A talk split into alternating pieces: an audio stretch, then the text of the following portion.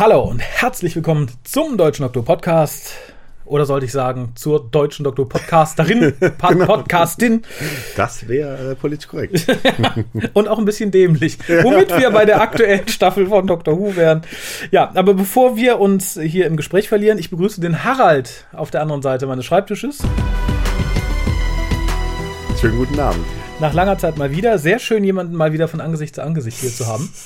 Ja, muss ja auch mal vorkommen. Also ganz schön analog, würde ich fast sagen. Ne? Ja, bis auf das digitale Aufnahmeequipment, aber ja, sonst, sonst, sonst komplett analog. analog. ähm, und bevor wir jetzt weiterreden, könnt ihr erstmal der guten Lisa lauschen, wie ihr uns erreichen könnt, um euch gegebenenfalls über unser Review zu beschweren. Der lieben Lisa lauschen, dann hätte man eine noch bessere Alliteration. Ah, genau. Ihr könnt den WhoCast wie folgt erreichen. Telefonisch unter 0211 58 00 85951 Schreibt E-Mails und schickt Fotos für die Fotowand an info@hucast.de. Schreibt im Forum unter drwho.de und folgt dem WhoCast auf Twitter unter www.twitter.com slash WhoCast spendet Geld über den PayPal-Button und schickt Geschenke, Briefe und Postkarten an die Adresse auf der Website. Ah, so, ja. Entschuldigung, ich habe schlürfend meinen Tee getrunken. Wir haben beschlossen, unseren Tee noch auszutrinken, dass wir wach werden, um dann mit Bier weiterzumachen, um, um dann wieder schläfrig zu werden. genau. Ihr könnt also ein, ein Auf und Ab beobachten heute.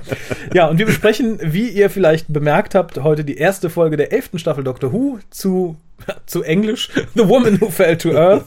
Oder wie Kolja in seinem Einspieler äh, schrieb, er hat die Datei so benannt, Frau fällt auf Erde. Perfekt. ja, vorher habe ich noch ein bisschen, ein bisschen News, die sich genau genommen auf diese Folge beziehen. Ich hatte es dir gerade schon gesagt, denn die BBC hat praktisch direkt, nachdem die Premiere lief, rausgehauen, was sie als Merchandise so plant.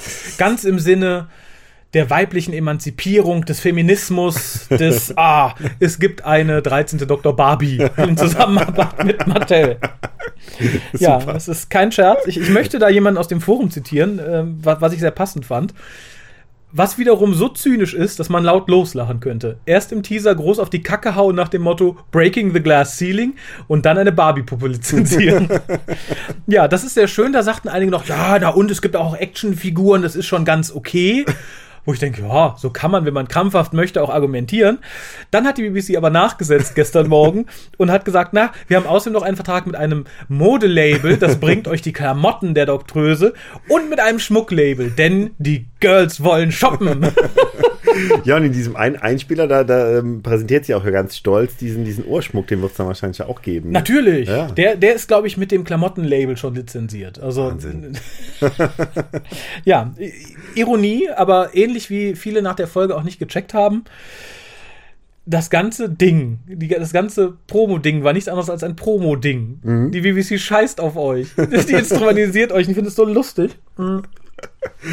Aber On a more serious note. Fox hat nachgesetzt und endlich gesagt, wann diese Staffel dann bei Ihnen laufen wird. Nämlich auf Deutsch bekommt ihr die Folge zu sehen am 31. Januar ab 21 Uhr. Mhm. So, so. Ja, ob man der BBC da Barbie-technisch nicht einen Strich durch macht, dann sind die kleinen Mädchen doch schon im Bett. Meinst du, gibt es dann auch in Deutschland die Barbies oder was? Oh, ich glaube, wir leben in einer Welt, da kannst du die auch in England bestellen. Stimmt, stimmt. Die ist auch nur limitiert. Oh. Es kann also nicht jeder eine Barbie bekommen. Mist. Also, progressive Frau, wenn du die Feminismusflagge hochhalten möchtest, bestell deine Barbie jetzt. Oder frag deinen Mann, ob er sich Genau. Frag deinen Mann, ob er dir diese Barbie kauft. Die BBC möchte, dass dein Mann dir diese Barbie kauft. Nur dann bist du wahrlich emanzipiert. Toll. Wir müssten ja auch so eine als, äh, als äh, wie sagt man bei Schiffen, als Galionsfigur irgendwie hier aufbauen. ja, ich hatte auch schon überlegt. Aber vielleicht, vielleicht bei dem nächsten Pro-Women-March kann man die dann vorne irgendwie als Zeichen. Und am Schluss verbrennen oder so. nee, hochhalten, das ist ja das Zeichen des Feminismus laut der BBC offensichtlich. Okay. Ne? äh, ja, generell, bevor wir näher auf die Besprechung eingehen, möchte ich vorweg sagen, es gab in der Geschichte von Doctor Who, seit ich mich erinnern kann, noch nie so viel Klamauk vorher drumherum, dass ja alles anders ist und alles neu. Klar, man hat immer gesagt, boah, das wird episch, bla bla bla. Ich habe aber tatsächlich noch nie erlebt, dass der Produzent der vorherigen Folgen dann sagte, naja, es wird nicht so scheiße wie der Rest bisher, das wird jetzt super, wo sie da ist. ähm, Ja, wo er geht irgendwie. Das, Ja. das habe ich gemacht, das ist scheiße, aber jetzt ist, naja. das wird alles toll. Wie gesagt, habe ich noch nie erlebt und ich bin auch mit diesem Gefühl in diese Folge rangegangen und ich habe mich selten so nicht neu überrascht gefühlt wie in dieser Folge. Also dafür, dass man vorher so ein Fass aufgemacht hat, sind wir hier schon sehr bei 0815 Doctor Who angelangt, möchte ich sagen. Ja, ein bisschen düsterer und äh, ein bisschen, was ich auch sehr positiv beachte, es ist halt äh, weniger lustig auf lustig gemacht, weil wir hatten jetzt irgendwie 13 Jahre sehr, sehr viel Comedy drin. Und das ist ein bisschen zurückgefahren. Das fand ich halt sehr positiv. Ja, stimmt. Also- Ich habe auch äh, sehr ernste Gefühle gehabt in der Szene, wo sie den Finger in die Nase steckt. Ja, aber nicht bis- und das mit der Zunge. so, und, ja, ja gut, es, ist, es gibt schon Momente, wo es irgendwie wieder albern wurde, aber es gab auch weite Strecken, wo ich es angenehm unalbern fand. Das, äh, Ja, da fand ich es dann aber unangenehm schlecht geschrieben, muss ich sagen. Aber da kommen wir gleich zu. Äh, Es geht, wie gesagt, um die Folge The Woman Who Fell to Earth, lief am 7. Oktober diesen Jahres. Autor ist Chris Chibnall, Regie führte Jamie Childs und es sind die besten Quoten seit zehn Jahren oder so, also die besten Overnight-Ratings von ja, kein Wunder, 8,2. ne? Ich meine, so viel. Es, es, es ist natürlich ganz, man kann es mit den ganz alten schon mal nicht vergleichen, Mhm. weil da halt auch die digitalen nicht mit eingeflossen sind. Das sind sie diesmal. Mhm. Und natürlich neuer Sendeplatz. Und nach der Promomaschinerie hätte es mich gewundert, wenn Die- das nicht die besten Quoten seit zehn Jahren wären. ja seit letzten Sommer lief, ne? Letztes Jahr Sommer, also Ja. irgendwie weit über ein Jahr. Also insofern. Das, das Und selbst dieser nette schwarze BBC Newsmann, ich komme gerade nicht auf den Namen, Mhm. der sagte schon, naja, das ist ja ganz gut, das ist ja der dankbarste Platz für Drama auf der BBC. Mhm. Insofern wundert es mich nicht. Ich denke, die Quoten werden auch die nächsten paar Wochen erstmal stabil bleiben. Mhm. Also dafür, dafür hat, glaube ich, im Vorfeld die Werbung gesorgt, dafür sorgt der Sendeplatz. Mhm. Und ich glaube im Moment auch noch so ein bisschen die Neugier.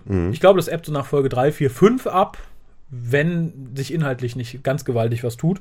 Aber bis dahin wundert es mich nicht. Also die Mhm. Leute schreiben, oh, wie toll, ich habe nicht mit gerechnet. Nee, also ich habe mit nichts anderem gerechnet als das. In Deutschland wäre dieser Sendeplatz, glaube ich, gar nicht so toll. So am Nee. Sonntagvorabend, also vorm Tatort irgendwie passiert ja irgendwie nicht viel, aber scheint in Großbritannien anders zu sein. Ne? Die haben, Ja. glaube ich, auch dann so zur Primetime auch nochmal so, so einen Slot, wo dann auch oft so Krimis und so laufen. Ja, Ähm, und aber dass, dass auch der die Zeit davor dann halt ganz gut irgendwie äh, für Einschaltquoten sorgen kann, das, das wundert fand mich. ich auch erst ungewöhnlich, bevor ich es dann gelesen hatte, dass tatsächlich Mhm. so der Top, Top-Spot überhaupt ist. Aber bevor wir jetzt näher einsteigen, erzähl uns doch grob, worum es geht. Na gut, ich versuch's mal. Ja, grob. ich, ich, ich grätsche dazwischen, wenn, wenn du grobe Fehler machst. Okay, dann, dann mach schon mal bereit für die Blutgrätsche. Also, ein junger Mann namens Ryan ähm, ähm, ver versucht verzweifelt Fahrradfahren zu lernen. Er leidet an einer Krankheit. Äh, hast du den Namen äh, gerade parat? Äh, Ja, aber ich kann es nicht mehr lesen. Ach so, Dyspraxia? Dyspraxia. Weiß auch gar nicht, wie gesagt, ob es dann ein deutsches anderes Wort für gibt. Irgendwie. Wahrscheinlich Dyspraxie. so nennen wir Deutschen das. Oder die Hampelmann-Krankheit. Wahrscheinlich.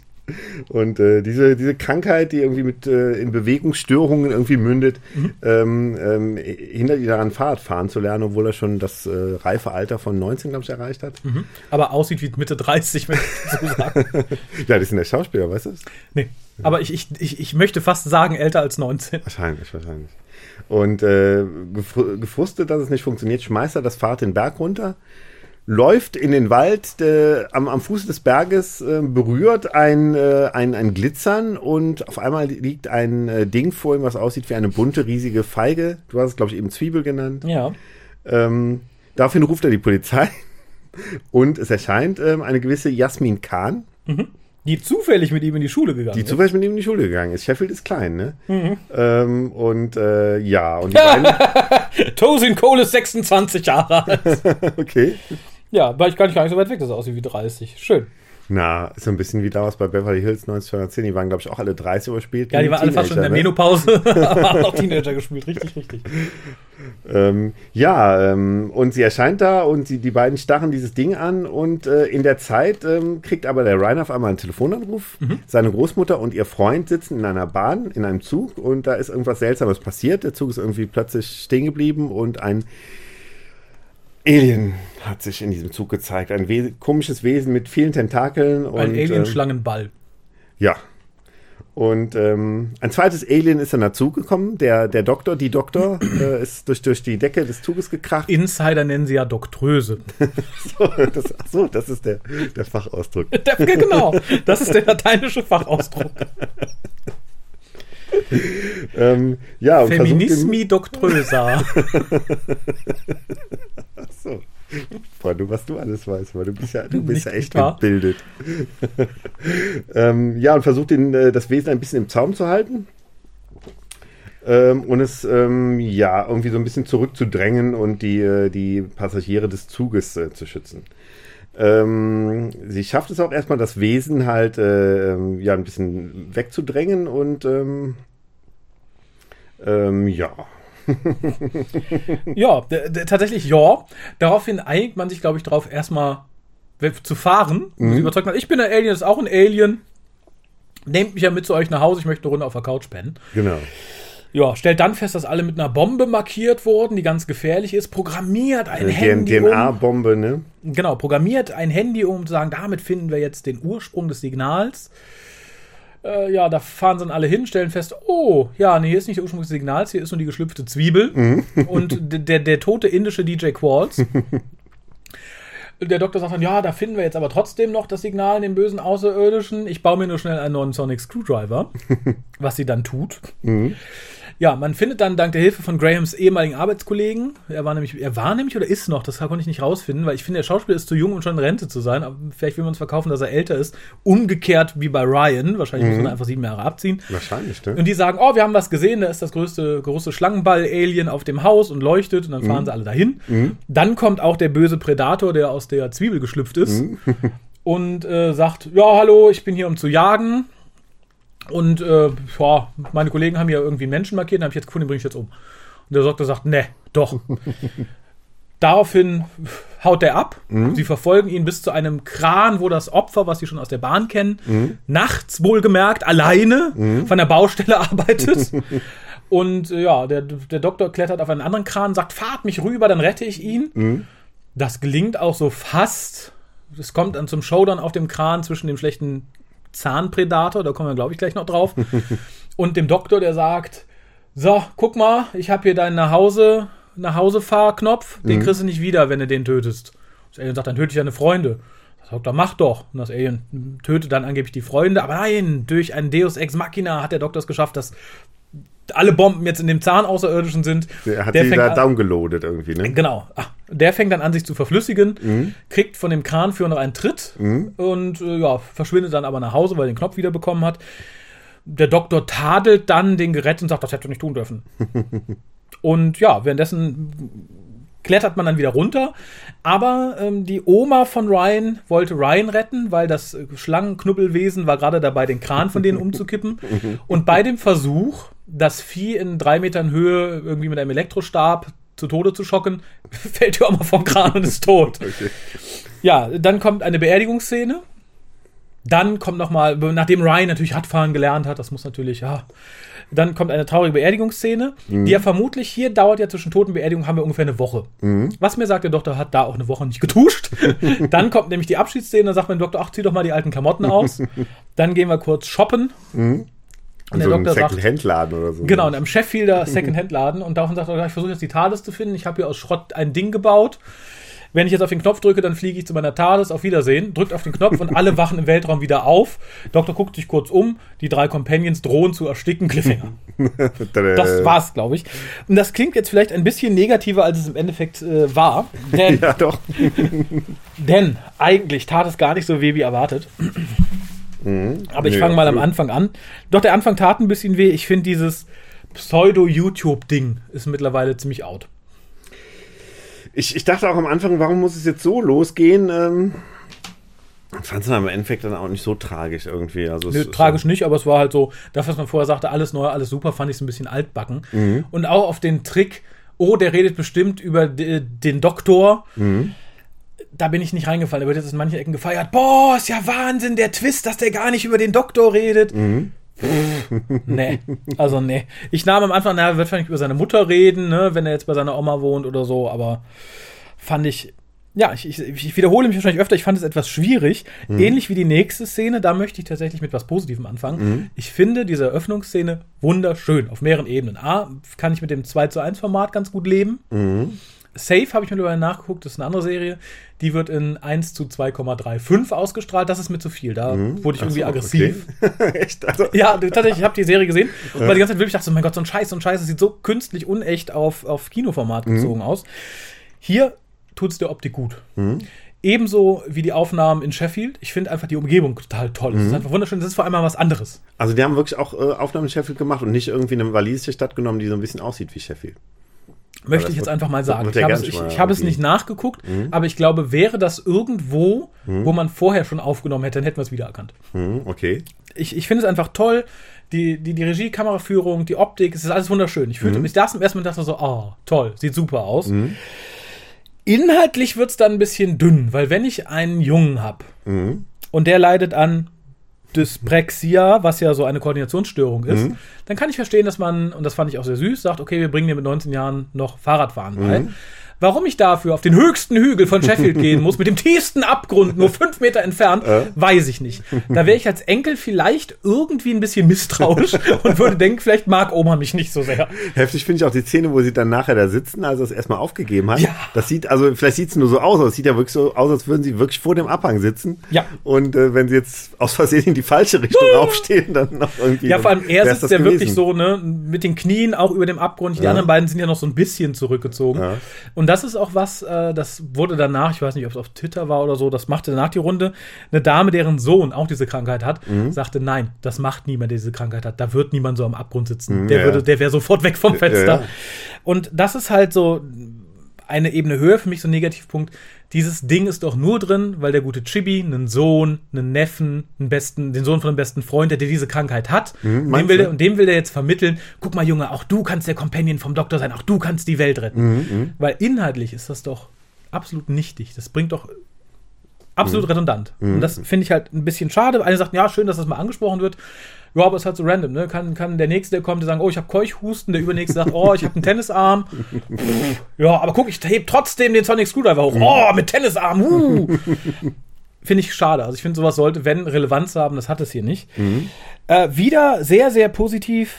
Graham, ich finde ihn toll. Also ich Mhm, mag, den, ich mag den Schauspieler total gerne. Und Bradley ich hatte Walsh. Angst, dass das wird so, so ein absoluter äh, Comic-Charakter irgendwie. Äh, ja, habe ich irgendwie gedacht, weil, weil auch irgendwie, die sagten ja auch bei den Dreharbeiten ist ja immer so lustig und so, da dachte ich, okay, die haben den Schauspieler gecastet, um, damit er so das komische Element in der Truppe darstellt, aber das, das war es ja im Endeffekt gar nicht. Also das, Im Gegenteil, finde ich tatsächlich. Also ich finde tatsächlich von der Truppe, um das auch schon mal vorwegzunehmen, sowohl Bradley Walsh als auch äh, Sharon Clark, die Grace spielt, sind für mich tatsächlich die besten Schauspieler von der Truppe. Der Rest bleibt mir entweder zu blass oder ist mir halt irgendwie zu, ne, und damit meine ich speziell Mrs. Whittaker, ist mir zu inkonsistent in ihrer Darbietung. Ihn finde ich tatsächlich vom ersten Moment an so spot on, ebenso wie, wie, wie Grace. Weil das auch für, für mich die greifbarsten und tiefgründigen, tiefgründigen Charaktere sind. Man weiß halt, okay, direkt, ne, liebende Großeltern haben sich gefunden, äh, sind jetzt neu verheiratet. Das hat alles irgendwie mehr Ebenen direkt als zum Beispiel Ryan oder später Jasmine. Wo ich denke, ja, da haben wir jetzt gesagt gekriegt, du hast die Krankheit. Bei dir haben wir gezeigt gekriegt, du bist Polizist und hast keinen Bock. Und, da, und weiter geht es auch nicht im, im, im Laufe der, der, der, der Folge. Ähm, der Wald ist auch erneut eine sehr, sehr, sehr, sehr, sehr schöne ähm, Kulisse, finde ich. Mhm, das stimmt, absolut, weil es auch ein bisschen ungewöhnlich ist. Aber klar Ja. gab es in den letzten Staffeln auch schon mal Folgen mit, mit Wäldern. Aber nicht so schöne das Wälder. So ein, nö, aber es ist auch so ein Wald, wo du dir wirklich vorstellen kannst, dass er an so einem Ortsrand Ja. irgendwo ist. Ne? Und, äh, Ja, und vor allem sieht es tatsächlich, es mag durch die generelle Optik, aber es sah halt irgendwie waldiger aus, würde ich sagen. Irgendwie so ein bisschen fantastischer. F- Kann, kann ich so nicht sagen. Auch das, das erscheinende brennende Viereck, dachte ich erstmal, oh cool. Sieht super aus. Dass der Junge da einfach reingreift, kann ich nicht nachvollziehen. Würde ich nicht, wenn so ein brennendes Ding in der Luft erscheint, aber gut. Es sah erstmal toll aus und das war der Moment, wo ich dachte, ach toll, ja. Sieht ja alles nach viel, viel mehr Budget aus. Das ist natürlich nice. Ähm, ich nehme mal an, es kann natürlich sein, dass das äh, Gehalt von Frau Whittaker viel Budget gefressen hat.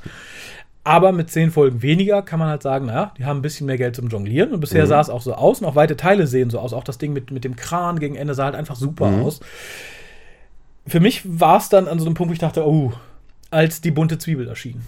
also da haben wir tatsächlich in den Verga selbst am Anfang der 2005er Serie Mhm. schon Sachen gesehen, die besser aussahen. Das fand ich wirklich, das sah nach Pappmaché und äh, äh, Spraypaint aus. Puppenkiste. So ein bisschen, ja. Ne? Also wenn da jetzt äh, Schluck, vom vom grünen Stern genau. rausgehüpft wäre, hätte es mich nicht gewundert. Äh, Das hat mich gerade, weil der Rest so toll sah, dann ein bisschen mehr rausgerissen als sonst. Also wenn Mhm. alles so ein bisschen 0815 aussieht, sage ich, okay, dann kann ich auch mit dem 0815 Gegenstand leben. Mhm. Das, da wir aber bis dahin absolute Kinooptik hatten und mir dann sowas dahin zu schmeißen, dem, da war ich so ein bisschen, oh, okay. Ja, und dann, irgendwann hätte ich ja dann einen Vorspann erwartet irgendwie. Und ich finde es im Nachhinein komisch, weil der Zuschauer weiß doch, also man, man kann natürlich sagen, der Doktor, die Frau, die Doktröse erinnert sich nicht dran. dass sie Wer einen sie Vorspann ist. hat. Und deshalb macht man den Vorspann nicht. Wenn, das kann man aber doch nur im Endeffekt machen, wenn der Zuschauer es auch nicht weiß. Hm. Wenn der Zuschauer denkt, es kommt eine ganz andere Sendung und dann ist es überraschend doch Doctor Who. Aber sonst, wenn der Zuschauer natürlich weiß, was er eingeschaltet hat, kann man auch einen Vorspann machen. Und wenn man halt nur kurz einblendet. Also wenn Ja. man sagt, ich möchte jetzt das neue, ich möchte das Stück noch, also das, äh, die neue Titelmelodie, so wie sie jetzt arrangiert ist, noch mir für den Schluss aufsparen, dann kann man ja zumindest kurz einblenden. Doctor Who, Ja, ich habe eine ganz andere Theorie. aha, ja, lass dir raus, du Sau. Äh, der gute Segun Akinola, der die Musik schreibt, hm? ähm, macht wirklich schöne Arbeiten, die Sachen, die man sonst von ihm hört. Ich finde, alles, was man hier hört, ist entweder nur Klangteppich oder wir haben zwei, drei Szenen, wo halt wirklich Musikstück in Anführungszeichen kommt. Aber wirklich ganz kurz. Du hast keine länger währende Musikstücke, bis auf so am Schluss die Kranszene, das ist so ein etwas längeres Stück. Es wirkt für mich total, als hätte der zu wenig Zeit gehabt, weil auch. Ähm, ich weiß nicht, an was für Szenen es war. Es gibt so tolle Stellen, da, da passiert irgendwas und dann kommt die Musik, die ist aber nach fünf Sekunden wieder zu Ende. Als wenn man gesagt hat, okay, ich habe hier ein Stück, da ein Stück, da ein Stück, schmeißen wir es mal irgendwo hin.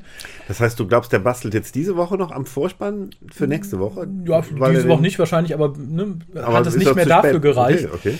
Weil man sagt, ja, das, das Stück am Ende, das wird das neue Theme, Mhm. was ich persönlich, ich wollte es eigentlich mir bis zum Ende aufbewahren, ich sage es einfach mal jetzt. Mhm. Ich finde, es ist eine Frechheit, weil wir haben im Endeffekt das Hartnell-Thema Mhm. mit einem Beat drunter. das kann jeder zweitklassige DJ, das hörst du auf jeder dritten Goa-Party. Ja, mach du UIU, ich mach den Rest. Uju. Utschu, utschu, utschu, utschu, ne? Uju. Und dann dachte ich, mein Gott, das kann es doch nicht sein. Äh? Wir hören aber, in dem Moment, als die gute Doktorin durch die Decke fällt Mhm. von der Bahn, da hören wir ein kleines Stück Theme. Mhm. Und das ist anders. Das ist nicht wie, das ist nicht Hartnell mit, mit Beat, das ist eigenständig Mhm. instrumentiert. Erinnert sehr, sehr stark an ein ziemlich bekanntes Fan-Thema, muss ich sagen. Mhm. Drum mag ich es aber. Und ich bete zu Gott, dass das das Hauptthema Mhm. wird. und Nicht das, was wir am Ende gehört haben.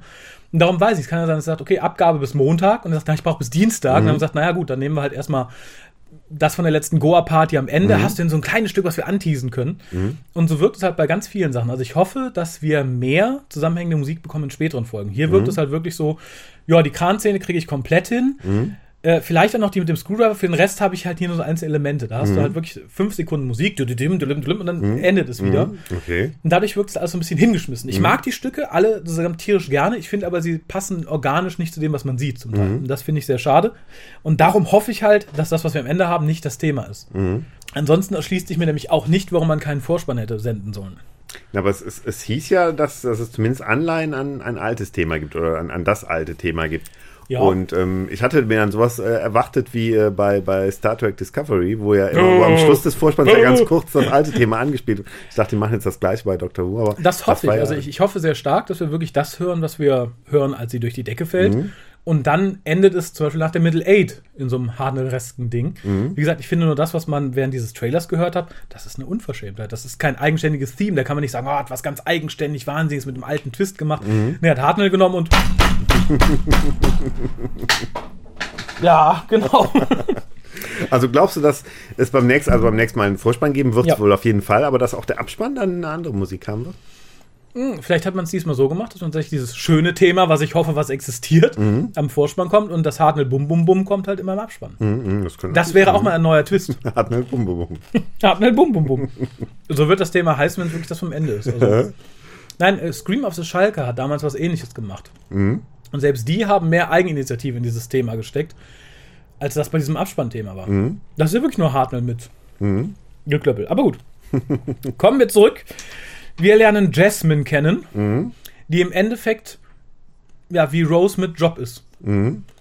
Also, ne, ist Polizistin, hat aber auch keinen Bock, ist mit ihrem Leben unzufrieden, bisschen nörgelig.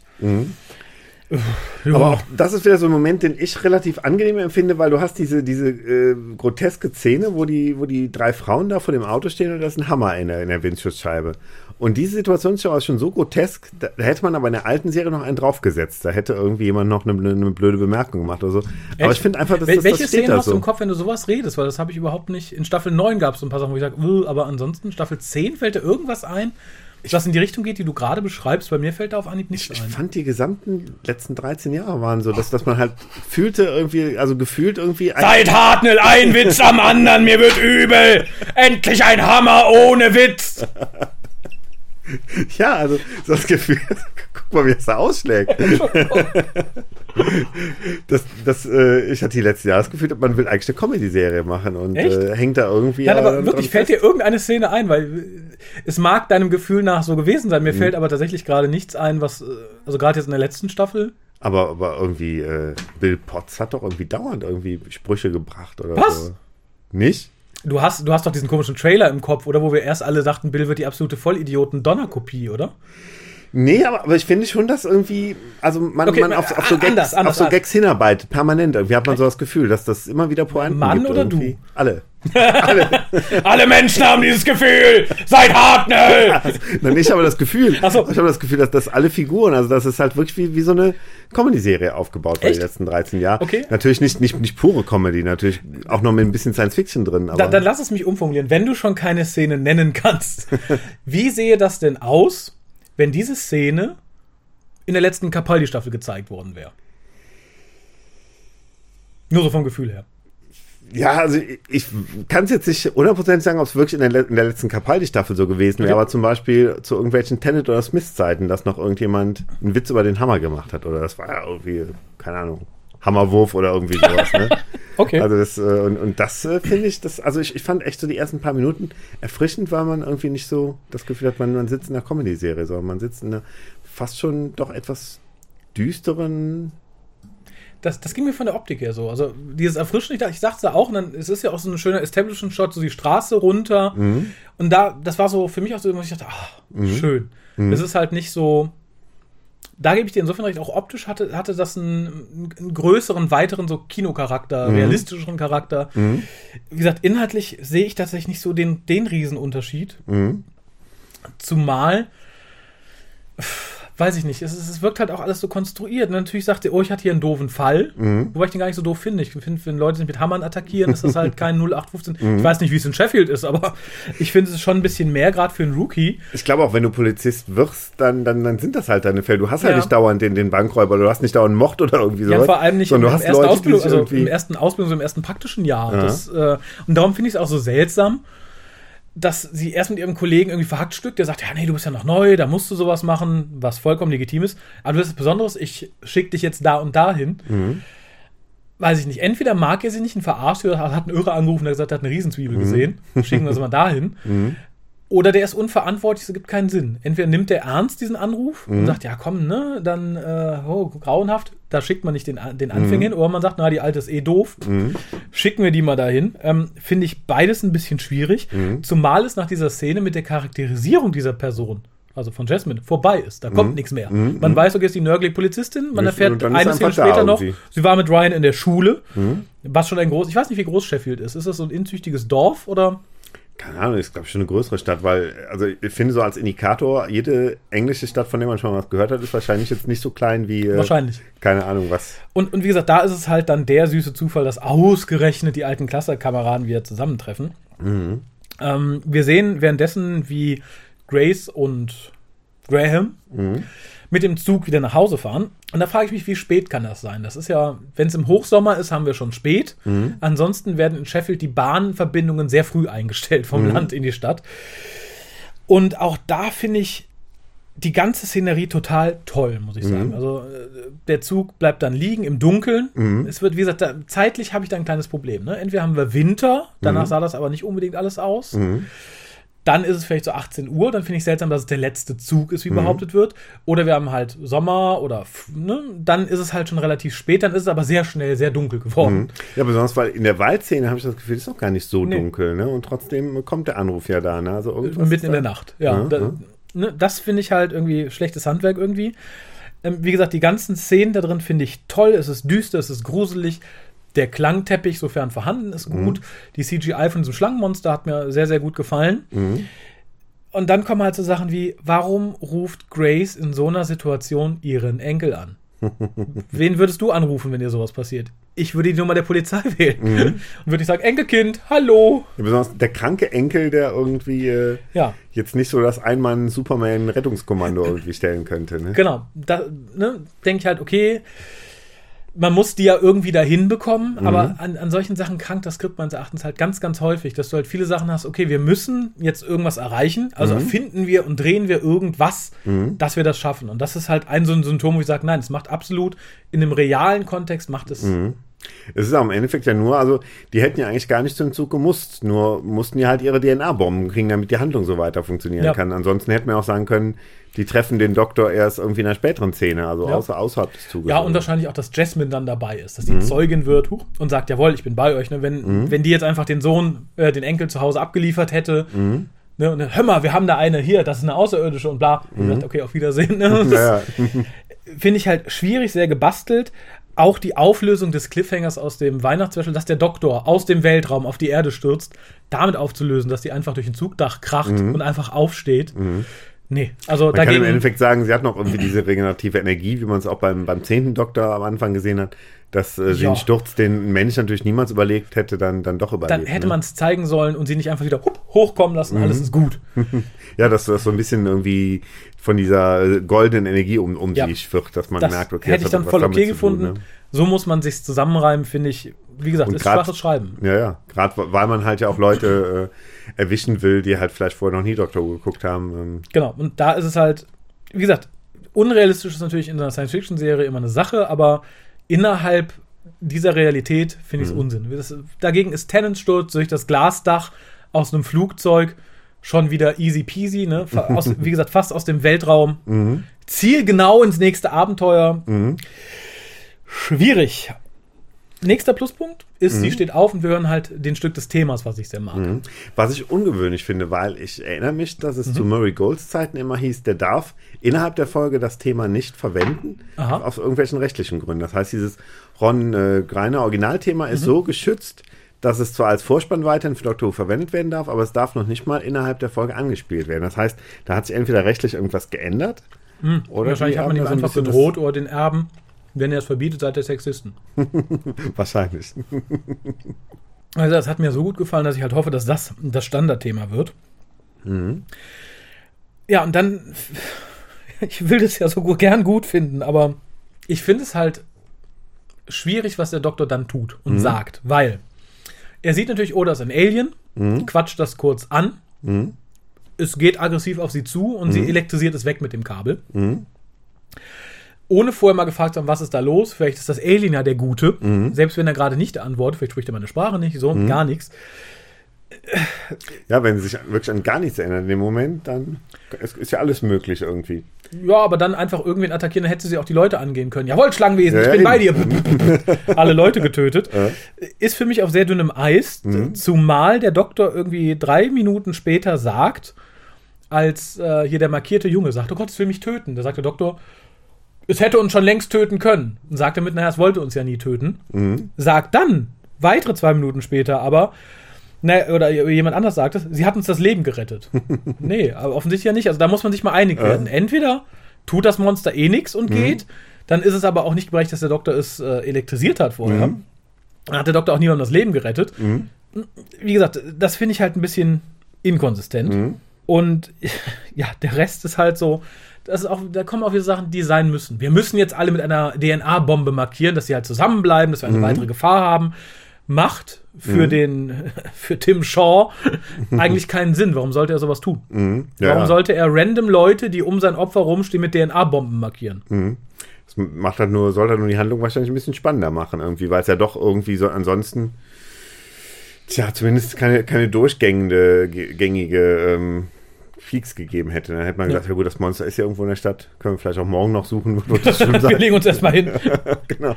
Ähm, Morgen ist auch noch ein Tag. Ja, dann die Szene, die man schon als Leak gesehen hat, mit diesem, äh, ne, it lies on the tip of my, wie heißt das mit der Zunge, fand ich turbo albern, war halt äh, Tenny-resk. Das hat man auch vom 10. Doktor erwartet. Und auch dieses Why are you calling me Madam? Ich finde, das ist eine der schwächsten Szenen der ganzen Folge. Warum sie auch drin, also natürlich muss sie drin sein, dass man sagen kann, hier guck, ich war bis gerade noch hier der Mr. Capaldi und ich bin auch irgendwie lustig. Wirkte aber arg gekünstelt, finde ich. Genau wie alles das, was irgendwie danach kam, was, glaube ich, zum Bonding dienen sollte. Wie sie halt mit Jasmine sich auseinandersetzt und sagt, ja, wie ist dein Name? Sagt, ich bin Lieutenant, bla bla bla. Nee, nicht deinen Rang, deinen Namen. Und dann sagt sie, Jasmin, irgendwas. Freunde nennen mich Jazz. Das sagt doch keiner. Das würdest du so sagen, ja, aber Freunde nennen mich Harry. Das, äh, nein, das ist nicht realistisch, das ist absolut Unsinn. Es ist nur da, dass der Doktor drei Minuten später sagen kann, ich nenne dich jetzt Jazz, wir sind, wir sind Freunde. Hihi. Absolut, äh, wie gesagt, ich finde, es ist schlechte Schreibe, weil es da nichts zu suchen hat und weil es halt so niemals passieren würde. Ja. Naja, Ja, Harry, also ich hatte mir jetzt aufgeschrieben, mich erinnert dieser, dieser Auftritt des Doktors, also ich äh, sehe ihn jetzt weniger negativ, irgendwie so ein bisschen an den Auftritt des neuen Doktors, der auch plötzlich da ist. Also der irgendwie, der plötzlich da ist und sagt Run. Und, und sie, die da plötzlich durchs Dach kommt, der auch so, einen- so, einen- so einen radikal äh, schnellen Auftritt hat. Ja, aber der nichts radikal Schnelles tut, sondern ein bisschen das, drin danach rumlabert. Also irgendwie sie ist plötzlich da mit den Hoch. Ja, und das meine ich dann- halt. Ich weiß nicht, ob ich es schon gesagt habe oder noch sagen wollte. ich finde halt, Chris Chibnall versucht hier viele Sachen, Mhm. die er bei RTD gesehen hat oder bei Moffat, versagt aber. Mhm. Ich sehe es ähnlich wie du. Ich finde, der Auftritt mit dem Doktor, der plötzlich da ist und plötzlich mittendrin ist, ist ganz cool. Mhm. Das, was danach aber kommt, bremst das so aus und wird so unsinnig, Mhm. dass das das Ganze total ad absurdum führt. Und genauso ist es auch später mit, mit Tim Shaw. Da versucht man halt so einen Moffat-Schock-Moment. Guck, der trägt die Zähne im Gesicht, was alltäglich ist, was gruselig ist. Es versagt aber, weil er ein lächerlicher Vollidiot ist. ja, und das ist halt an mehreren Ecken zu sehen. Und was mir total auffiel, also ich finde tatsächlich, das muss ich fairerweise sagen, ich hatte damit gerechnet, dass äh, die gute Mrs. Whittaker, die ich ja sowieso nicht leiden kann, sehr viel unangenehmer als Doktor ist und sehr viel mehr Tennant raushängen lässt am Anfang. Äh, das ist Dieses hier Jahr im nur. Vorfeld immer, Genau. also, dass das so, sie am ehesten halt am 10. Doktor dran Genau, das tut sie. Auch mal locker 60 Prozent der Zeit. Den Rest der Zeit finde ich sie die Hälfte zu blass. Ich finde das, was sie selber beisteuert, ist absolut langweilig, null Charakter. Sie hat ein paar Momente, womit ich aber absolut nicht leben kann. Okay. Was ich oh, sehr, sehr schwierig finde. ja dramatisch. In dieser Folge, ich hoffe, das findet sich noch. Sie scheint einen Signature-Move zu haben. Und der besteht darin, dass sie so tut, als wären ihre Arme bis zu den Händen eingegipst. Ist dir das aufgefallen? Sie Nee. hält die Hände immer so komisch hoch, als hätte Ja. sie wirklich dann bis zu den Handgelenken irgendwie dick Gips drumrum. Warum? Ach so, muss man drauf achten. Finde ich schwierig. Sie hat wirklich ein paar schöne Momente, da komme ich gleich noch zu. Ja. Insgesamt finde ich sie aber in dieser Folge wesentlich erträglicher als Tennant in vielen Folgen, wo ich sagen würde, uh, da wäre der mir aber mehr auf den Keks gegangen. Wie gesagt, sie hat halt hier durchaus einen Moment, wo ich sage, okay, ja, da tut sie mir nicht weh. Das sind halt diese, ne, wo sie so. Und auch zwei, drei, wo ich sage, jawohl, das ist sehr, sehr gut. Aber auch hier, meines Erachtens, steht sie neben Graham ein bisschen zurück, der sich halt unglaublich gut verhält als Charakter, finde ich, und auch als Schauspieler, weil der ist für mich die einzige Figur neben Grace, die sich in diesem Szenario realistisch verhält. Der halt erstmal anzweifelt, dass das ein Alien war, dass sie ein Alien ist. Der sich halt auch aus der Situation erstmal entziehen möchte und sagt, ne, habe ich keinen Bock drauf, ich bin weg. Und äh, ja, wie gesagt, Hut ab. Es, es ist natürlich doof, dass es jetzt ausgerechnet der weiße Mann ist, den ich gut finde. Ja. Aber wie gesagt, auch seine Frau finde ich tatsächlich, im Gegensatz zu den beiden Companions, die sonst noch dabei sind, wesentlich besser, wesentlich greifbarer und wesentlich intelligenter geschrieben. Hm, Ja, eigentlich schade, dass die. Ich, ich habe gedacht, man, man, ich habe mir ja natürlich während der Folge überlegt, was wird denn aus ihr, weil man ja weiß, es wird dieses Vierer-Team, ne? Ich habe gedacht, sie bleibt dann so zu Hause und irgendwie er erzählt ihr dann irgendwie, Mhm. Dachte äh, ich Schatz, auch, ja, wir waren jetzt irgendwie, heute waren wir auf dem Mars, das war schön. Oho. How nice. Ja, aber es, es setzt sich halt dann weiter irgendwie fort, wo ich sage, okay, das ist irgendwie seltsame, nicht lebensnahes Schreiben. Die gehen dann ja in den Wald, nachdem es geklärt ist, weil der Doktor sagt halt, hast du sonst noch was Ungewöhnliches gesehen? Ja, die Riesenzwiebel. Fahren wir alle in den Wald. Und da frage ich mich, man redet natürlich drüber und bla bla bla. Würdest du der irren Frau, die gerade durch das Dach deiner U-Bahn gestoßen ist und den, die Schlangenkugel elektrisiert hat, dann mit dir in den Wald fährt, würdest du dir mal eben so im Plauderton erzählen, dass dein Enkel ja äh, eine Behinderung hat und nicht Rad fahren kann? das finde ich ist so, ne, Bonding auf Teufel komm raus, ob es passt oder nicht. Ja gut, das muss wahrscheinlich irgendwo, also sie konnten es ja in der ersten Szene nicht sagen, weil es ja allen Beteiligten klar war, dass er krank ist. Das heißt, sie muss uns irgendwo einbringen. Dann ist halt so ein bisschen in your face. Warum? Der Halt. Zuschauer wusste es schon. Warum muss man es den fremden Doktor noch sagen? Damit sie am Schluss äh, gucken kann, also das wieder versucht und denkt, Mensch, Du schaffst das. hat er einen Mut, der Junge. Ja, und nicht denkt, ist der bekloppt? Wie fährt der denn Rad? Na, es erinnerte mich so ein bisschen an die Folge von den drei Fragezeichen, wo, Oh. wo sie kommt. Guten Tag, mein Name ist Melly Townsend, mein Mann ist tot. Das ist so. Es kam für mich so aus dem Nichts. Genau wie das folgende Plot-Element, wo ich dachte, ja, das ist auch unschön reingepopelt, damit wir eine Erklärung haben, nämlich der indische DJ Qualls entführt die, äh, die bunte Feige aus dem Wald, wo der erste, wo der Zuschauer normalerweise denkt, warum? Was, wa, wa, Der wa- hat der Hunger. wo, hat der Dönerlatte, braucht der Zwiebel. Wo man im ersten Moment denkt, ich dachte, oh, aha, hm, warum hat er das entführt? Und komisch ist halt auch nur so ein, so ein, so ein junges Ding. Ne? Also ein junger Ja. Kerl ist jetzt nicht irgendwie ein anderer Außerirdischer oder so, der hat auch noch seinen Gehilfen dabei. Es wird dann natürlich später noch gesagt, ja, meine Schwester ist entführt worden von denen, jetzt habe ich ihn endlich. Ich hoffe inständig, wirklich inständig, dass das im Laufe der Staffel noch aufgegriffen wird, dass wir die Shinza wiedersehen und vielleicht auch die Schwester von DJ Qualls. Ansonsten ist dieses das Ding da ja nur drin, damit wir von irgendwem irgendeine Erklärung bekommen. Wäre ja doof, wenn man da hinkommt und die Zwiebel wäre da. Das finde ich halt, wie gesagt, auch so eher mittelmäßig geschrieben, muss ich sagen, weil es so aus dem Nichts reingepopelt ist. Ne? Da hat meine Schwester entführt, darum habe ich die Zwiebel jetzt.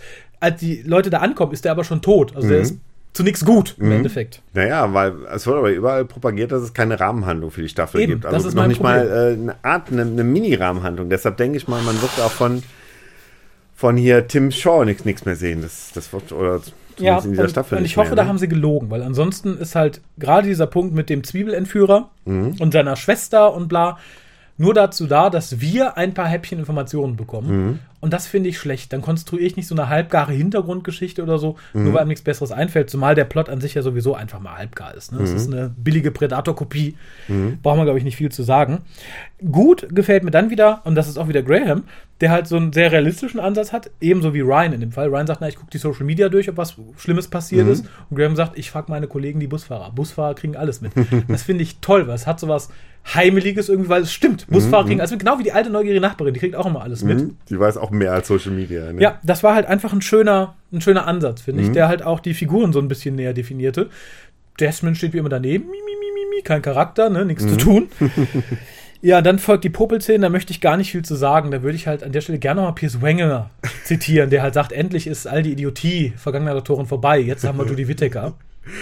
Ich, ich frage mich nur, äh, woran erinnert mich das? Gibt es nicht irgendwo in der Kinderserie auch jemanden, der, der irgendwie Radio über die Nase empfängt und dann in, in Ist seinem das nicht Monty? Python? Das kann sein, das Ja, kann sein. da gibt es, glaube ich, einen Sketch, Wo weil das Radio nicht richtig funktioniert. Der ah, ja, Kassettenrekorder so stimmt. ah ja, stimmt.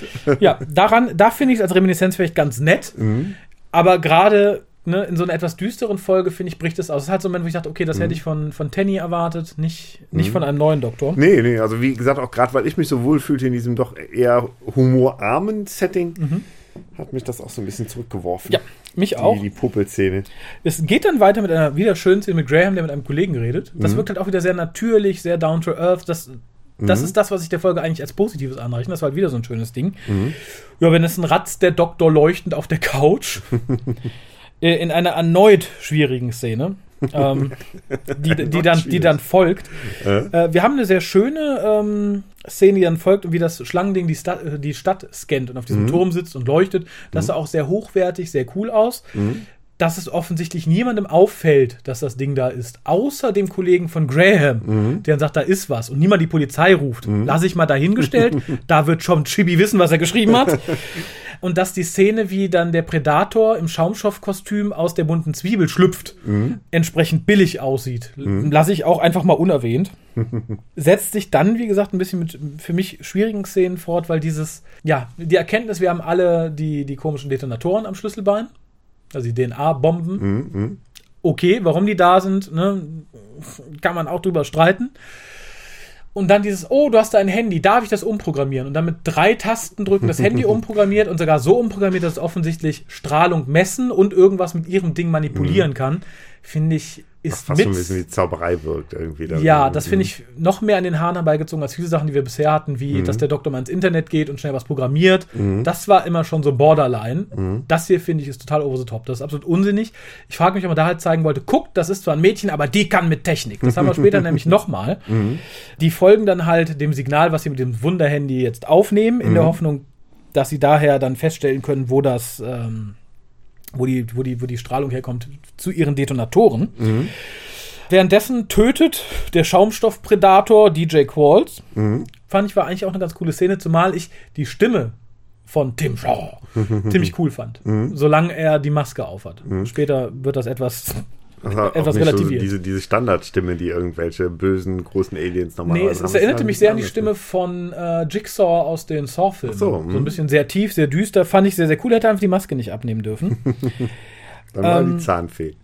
Und dann schließt sich wieder eine Szene an, die ich einfach schön fand. Und so würde ich mir wünschen, dass die Staffel weiter bleibt. Mhm. Nämlich die Szene, wie alle vor der Garage ankommen.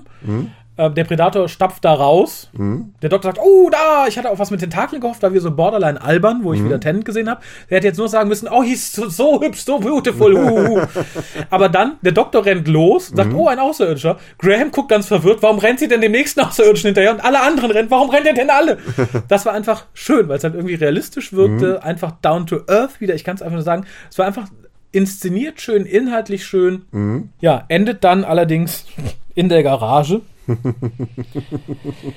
Und da war es für mich dann noch so ein bisschen mehr vorbei. Okay. Denn an sich, wir kriegen da wieder ein bisschen mehr Exposé geliefert, ne? Hallo, ich habe ein Video aufgenommen, ich erzähle euch jetzt die Geschichte, wie der Außerirdische meine Schwester entführt hat. Geschenkt. Das Problem hatten wir schon. Aber dann der Doktor sagt, oh, ich brauche nur meinen Sonic Screwdriver, oh, der ist weg. Aber ich baue mir jetzt ein. In der Sheffielder Garage aus alten Löffeln und Platinenteilen. Ja, besonders sieht man nur, wie sie die Löffel einschmelzt. Also es geht ja, also das ist so, als würde ich sagen, ich kann ein bisschen Plastik einschmelzen, also kann ich mir auch einen Fernseher bauen. Ne? Ja, das Also das, ähm, ist halt wirklich, das ist für mich wirklich der, der Massivpunkt. Das wäre so ein Punkt, wo ich sage, okay, wollte man unbedingt zeigen, guck, die ist zwar ein Mädchen, aber die kann auch super mit Technik. Muss nicht sein. Ich finde, es ist einfach billige Instrumentalisierung von sowas, nur um eine gewisse Gruppe zu beruhigen. Und geschenkt, ähnlich wie, glaube ich, diese Behinderung drin ist, weil Chibi irgendjemanden hat, der die hat an der Hand und sagt, okay, guck hier, du kannst auch ein Dr. Who-Held sein. Ich glaube einfach, sein Studium in Sheffield, ich weiß gar nicht, ob er auch da geboren wurde, zumindest hat er da studiert, Ach hat ihn sehr eng mit der Stadt verwoben und darum wollte er das Sheffielder Stahl hochhalten, was, soweit ich weiß, glaube ich, das erste Stahl sogar war, äh, was rostfrei war und darum konnte man Oh, damals ah, vom Sheffielder Mann. Stahl essen, ohne dass es scheiße geschmeckt ah, hat. ach guck. Darum muss auch der Sonic Screwdriver daraus gegossen sein. Aber wie gesagt, ich finde, es entwertet dieses Werkzeug, was wir eigentlich gar nicht brauchen. Man hätte den Doktor einfach mal ohne Sonic Screwdriver bleiben lassen können. Das wäre auch frisch und neu gewesen. Das hat ja staffellang geklappt. Ja, eben. Aber die Chance hat man hier nicht genommen, sondern man braucht auch wieder einen. Ich möchte jetzt nicht sagen Merchandising-Technik. Ja. genau, damit man das Spielzeug verkaufen kann. Aber dass dieser Sonic Screwdriver dermaßen entwertet wird, weil ich meine, wenn der dritte Doktor den gebaut hätte in seinem großen Unit-Labor, geschenkt, wäre okay gewesen. Wenn die TARDIS den auskackt, wie bisher, geschenkt. genau, fliegt weg, aber keiner. ja, auf den Kopf. Ja, se- selbst das. Aber den jetzt in einer Garage aus Abfallteilen selber zu bauen. Hast du als Kind Knight Rider verfolgt? Ja, unbedingt. Da war es ja auch so, dass der Wagen, ich glaube, mindestens dreimal komplett zerstört wurde. Drei oder viermal. Der ist einmal in Säure gefallen, einmal von einem Panzer zerdrückt worden, einmal mit einer Rakete im Auspuff erledigt worden. Und da war es auch so, dass beim ersten Mal ein riesiges Team an Wissenschaftlern herum ihn neu aufgebaut war. Das zweite Mal hat die gute Bonnie den dann einfach im Semi, in diesem LKW, neu wieder aufgebaut, sogar Ja. mit neuem Armaturenbrett, wo man dachte, huh, das ist drauf. aber das, ja, ja. Und das letzte Mal hat dann eine Straßengang mit Schrottteilen Nein. In, Das- auch in einer bekackten Garage den Wagen wieder neu aufgebaut, Ah, ja, aber mit Knopf für ein Cabrio. und so ähnlich ist es auch. Es ist so, ja, ne, wenn, wenn die TARDIS den macht, okay, wenn der Doktor den in einem Labor baut, geschenkt. In der Sheffielder Kackgarage aus alten Löffeln und Schrottteilen. Nee, das nehme das nehm ich, das nehme ich der Narrative einfach nicht mehr ab. Das ist für mich ein bisschen zu viel. Schön war da allerdings die Musik, die aber auch wieder nur kurz wie draufgekackt wirkte, weil die ganz schnell anfängt, ganz schnell wieder endet. Mhm, mhm, das stimmt, das stimmt. Als wenn der Gute wirklich gesagt hätte, von, der, von da habe ich jetzt aber die ganze zwei Minuten, ich habe da nur 30 Sekunden. Schaffen wir. Stimmt, da war es mir tatsächlich auch aufgefallen. Sonst hatte ich bisher wenig auf die Musik geachtet, aber da, die Musik, die ist mir noch gut im Ohr. ja. Dann passiert aber was, das halte ich dem, dem Skript als eine der wenigen Sachen sehr zugute. Und zwar der Doktor äh, leistet sich einen Fehlschluss. Er sagt, da sind zwei Aliens, die müssen hier kämpfen. Earth ist ein Battleground. Mhm, ja, ja. Und das fand ich ganz gut, dass er später revidieren muss und sagt, nee, halt, Moment, da habe ich mich vertan. Nee, das, das stimmt. Das, das fand ich auch mal spannend irgendwie, ne? Dass Ja. der Doktor nicht doch alles sofort weiß. Oh, und in der nächsten Szene wurde eine Kultfigur geboren. Erinnerst du dich? Eine Kultfigur. Eine Kultfigur. Ja, weil die Radio Times oder BBC selber schrieb direkt einen Tag danach, A new cult figure is born, bla bla bla. Ah, nee. Der Salatmann. Der Salatmann. Ja, der besoffene Vollidiot, der den Predator mit Salat aus, seiner, aus seiner Fressbox bewirft. Ähm, Ja, ja. meinst du, er kriegt jetzt eigene Serie, ein eigenes Spin-off oder was? Wenn man äh, den Geschichten glauben darf, die die News-Seiten rund um die BBC verbreiten, ja. Dann hat aber, schon. Hat aber auch ganz sauber den Salat da rausgepickt, weil als man nach, als er stirbt und man, er stirbt ja, er kann eigentlich kein Spin-off kriegen, außer das Nee, spielt vorher. Vorher. Aber das- zum Salatmann wurde. Aber da ist nur Fleisch drin nachher, da sieht man gar keinen Salat Ach, mehr man in der guckt Packung, danach ne? noch rein. Das, dessen Man, man sieht nicht bewusst. man sieht natürlich ihn nicht tot, weil das wahrscheinlich für Vorabend-Kinderprogramm Hat man nicht DJ Quartz ja auch nicht. Ja. Und deshalb hat man nur die offene Packung mit irgendwie, keine Ahnung, Döner oder so Ah, gesehen. das ne? hatte ich gar nicht mehr, weil ich hatte bei der Menge Salat, die er da rauspopelt, hatte ich das Gefühl, er hätte Ja. sich ein vegetarisches Gericht bestellt tatsächlich. und dann gedacht, Mist. Verdammt, verdammt. Und da ist kein Fleisch drunter. Gar nicht. Ja, das, äh. Und die haben das ernst gemeint, echt? ja Okay. offensichtlich fanden Ich das glaub, so so viele Szene- ganz kultig. Könnten wir doch fast spielen, Ja, oder? ich glaub auch. Betrunken in der Ball Salat aus seiner, seiner Box wirft. Ja, dann äh, kriegt halt Graham das Signal von seinem Kollegen, ne, guck mal, ich hab da was gesehen. Mhm. Das ist da auf dem Turm. Ich habe es auch keinem anderen gesagt, auch kein anderer. Sheffield scheint eine sehr leere Stadt zu sein, möchte ich nach dieser Folge sagen. Ja, und die kommen da an und wieder statt mit dem Vieh zu reden oder sonst noch was, wirft der gute ähm, Segun Akinola nochmal ein paar Sekunden Musik auf die Szenerie, während unsere Gang sich auf das Vieh stürzt und es erneut elektrisiert, ohne nochmal einen Kommunikationsversuch zu starten. Erst dann fällt halt dem Doktor auf, dass es halt so ein, so ein, so ein Helferlein ist und kein eigenes Monster. Und dann kommt tatsächlich für mich die Szene, wo ich sage, jawohl, da finde ich Jodie Whittakers Doktor besser als äh, Tenny in vielen seiner Szenen. Und das ist die Szene, als dann der Predator auftaucht und sagt so, "Se- wen von euch soll ich denn zuerst töten? Und sie sagt so, ich bin für niemanden, lass mal reden. und die Szene ist ganz schön. Also ich, ich finde den, den Witz mit Tim Shaw statt der Sincha ein bisschen doof, muss ich sagen. Aber irgendwie nett. Also ich finde es nett, dass der Tim, ich mag, wenn komplizierte Sachen dann im Endeffekt in lustigen Vor- und Nachnamen enden. Also Tim Shaw kann ich mit leben. Erstaunlicherweise bei, bei Recherchen zu dieser Folge WhoCast habe ich mal bei Wikipedia geguckt und da hat derjenige offensichtlich entweder aus Witz oder aus Missverstandenheit den Schauspieler auch als Tim Shaw gelistet, also Ja, die. Figur, ne? nicht als Cool. Tim Shaw, sondern ja, allerdings Das war auch wieder was, wo ich auch wieder fand, dass es irgendwie halt nicht so slapstick-mäßig zu sehr in die Länge gezogen wird. Es war Ja. einfach dieses Hin und Her, dass sie mehrmals nachfragte, was man aber auch in der normalen, im normalen Leben, in der normalen Situation sich irgendwie vorstellen könnte. Das, das war so gerade noch für mich an der Grenze. Ja, aber knapp. Also Nicht- die, das, nicht- das letzte slapstickige, Tim ne? Shaw war dann schon so, ne, da hat man schon die Grenze zum Slapstick geklopft. Ja, genau. Dachte ich auch. Und wie gesagt, dann bricht es so ein bisschen ein, als sie sagt so, nee, vorher will ich was anderes fragen, warum die Zähne? Das beleidigt mich. Und Mhm. ich dachte, ja, Schneeflückchen, was beleidigt dich nicht alles? Und dann nimmt er halt die Maske, haben halt die Zähne im Gesicht. Wo ich dachte, ja, das war halt für mich so, so ein Moffat-Element, wo man sagt, ja, irgendwas Alltägliches nehmen, was dann total gruselig ist, was aber so ein bisschen lächerlich aussah. Ne? Also äh, ich mag das Geräusch, was er viel zu wenig macht, weil je nachdem, wie den Kopf wiegt, hört man so ein Knirschen von Zähnen, so ein Knistern. Das fand ich ganz cool. Aber ich finde die Maske mittelmäßig, ich finde die Idee mittelmäßig. Offensichtlich hat er nur Lebewesen gejagt, die Zähne haben wie wir. Nichts anderes. Ja. Auch nur welche, die ordentlich beim Zahnarzt waren. finde ich halt alles ein bisschen halbgar, muss ich sagen. Ja, vielleicht Werbung dafür irgendwie. Kinder geht zum Zahnarzt. und dann nachzusetzen irgendwie, und da wird ja drauf rumgehackt, dass der gute Tim Shaw ja eigentlich nur ein mieser Cheater ist, weil er Fahrer. Das hätte auch nicht sein müssen, weil ich frage mich, ob der Doktor sich anders verhalten hätte, wenn der gute Tim Shaw komplett nach den Regeln gespielt hätte. Der Doktor gesagt, ja, okay, das ist fair, dann hol dir den Kranführer. Glaube ich nämlich nicht. Und das dient halt, ich weiß nicht, ob es dazu dient, den, den Charakter noch weiter zu diskreditieren. Wenn das jetzt ein ehrenvoller Krieger gewesen wäre, schlau und so, ja, hat die BBC da Angst, dass man zu viele Sympathien für den hat. das entzog sich mir so ein bisschen. Genau, jeder den Doktor für die Böse hält. Ja. Der arme Timmy Shaw. Ja, der arme Tim Shaw und vor allem der arme Kranführer. Ich kenne wenig Kranführer, die dazu verdonnert werden, nachts alleine, nur mit dem Wachschutz, auf einer Baustelle, auf einer verlassenen Baustelle, Kran zu führen. Auch noch, wo sie Höhenangst haben, ne? Ja, das finde ich, da, spricht man doch von falscher Berufswahl, oder? Absolut. Ja, das gehört meinem Onkel oder wie war Äh, bevor wir zum Showdown kommen, sollen wir ein Bierchen aufmachen. Ja, doch, ich glaube, es wird Zeit. Dann, dann suche uns mal eins aus. Ich bin für beides offen. Wir haben. Ach so, sollen wir uns beide teilen? Ich hatte jetzt Ich- gedacht, du wärst mehr so der, äh, der, der Red Ale-Typ. Ach so, und ich- deshalb, aber ist mir egal. wir können ja beides beide, mal, also. wir können ja beides, ich kenne beide nicht, wir können ja. Ne, Ja, das eine ist halt ein. Stout und das andere ist ein Red Ale, ne? Dann das, lass doch jetzt erstmal das Red Ale aufmachen. Ja, das ist doch eine gute Idee, ne? Ah, das schwerere, es heißt schwerer German als zweites. und es ist eine Frau drauf. Bravo. Ach, das, das passt doch zum Thema. Ja, perfekt. Also für die Leute, die nachziehen wollen, wenn sie es hören, es ist ein Steam Brew Brew. Aus dem Lidl. Aus dem Lidl, ach, sieh mal an. Aus dem Lidl, ja. Ja, und auf dem Imperial Stout wäre ein Herr mit Schnäuzer, der ein bisschen aussieht wie, wie ein alter Orko. Stimmt, man kann ja auch seine Augen nicht sehen, man sieht nur die Brille. Ja, Er kann also durch den Hut sehen. Vielen Auch Dank. das war mit Orko. Äh, ja, dann erstmal. Prost auf einen angenehmen Showdown. Ah, Bisschen zu warm, aber sehr lecker. Ja, ich hatte äh, kühl stehen, aber jetzt, sind wir, jetzt sitzen wir doch schon ein bisschen zusammen. Bei dieser hitzigen Diskussion ist das Absolut. einfach warm geworden. Dann fängt für mich tatsächlich die Szene an, die für mich den schönsten Musikteppich hat, nämlich diese ganze Szene auf der Baustelle ist schön untermalt. Mhm. Da ist der gute, der gute Segun offensichtlich fertig geworden.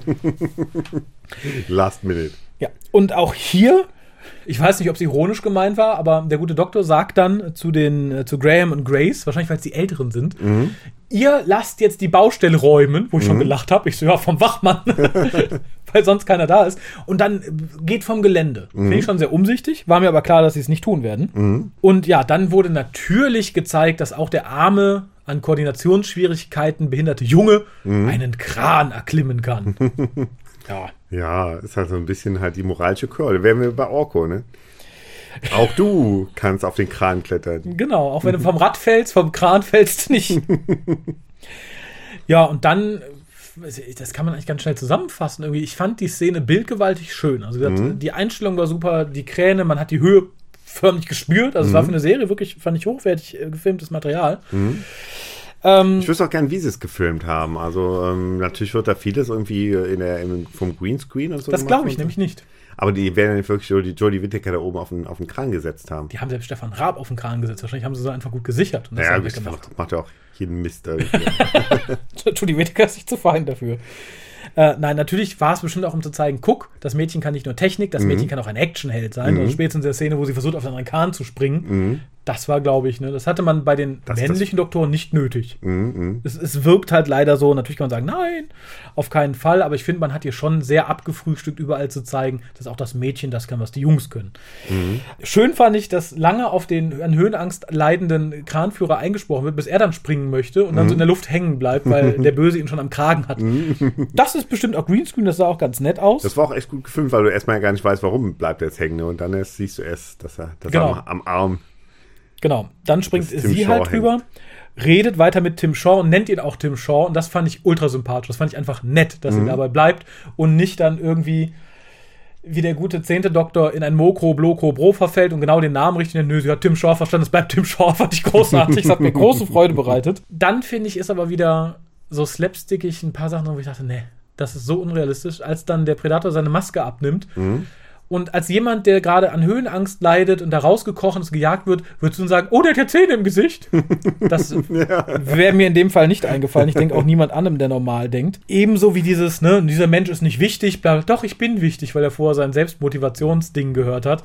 Das fand ich auch albern. Also Turbo albern. Das ist ja auch das Letzte, was er sagt, bevor er ihn dann vom Kran schubst. Ich bin wichtig. Aber Absolut ohne dieses. Selbstmotivationsding wäre es noch alberner gewesen irgendwie. Wenn Ja. dann jemand einfach so sagt, ich bin nur wichtig. Ja, das ist, warum sagt ihr das komisch? Das wäre vielleicht noch mysteriös gewesen. Und ja, währenddessen äh, beschließt halt Grace, ihren Enkel zu retten, weil das komische Schlangenvieh den Kran umkippt, auf dem er drauf ist. Finde ich, ist ein guter Beweggrund. Und ich finde auch ganz niedlich, muss ich sagen, dass sie ja Freude irgendwie dran hat.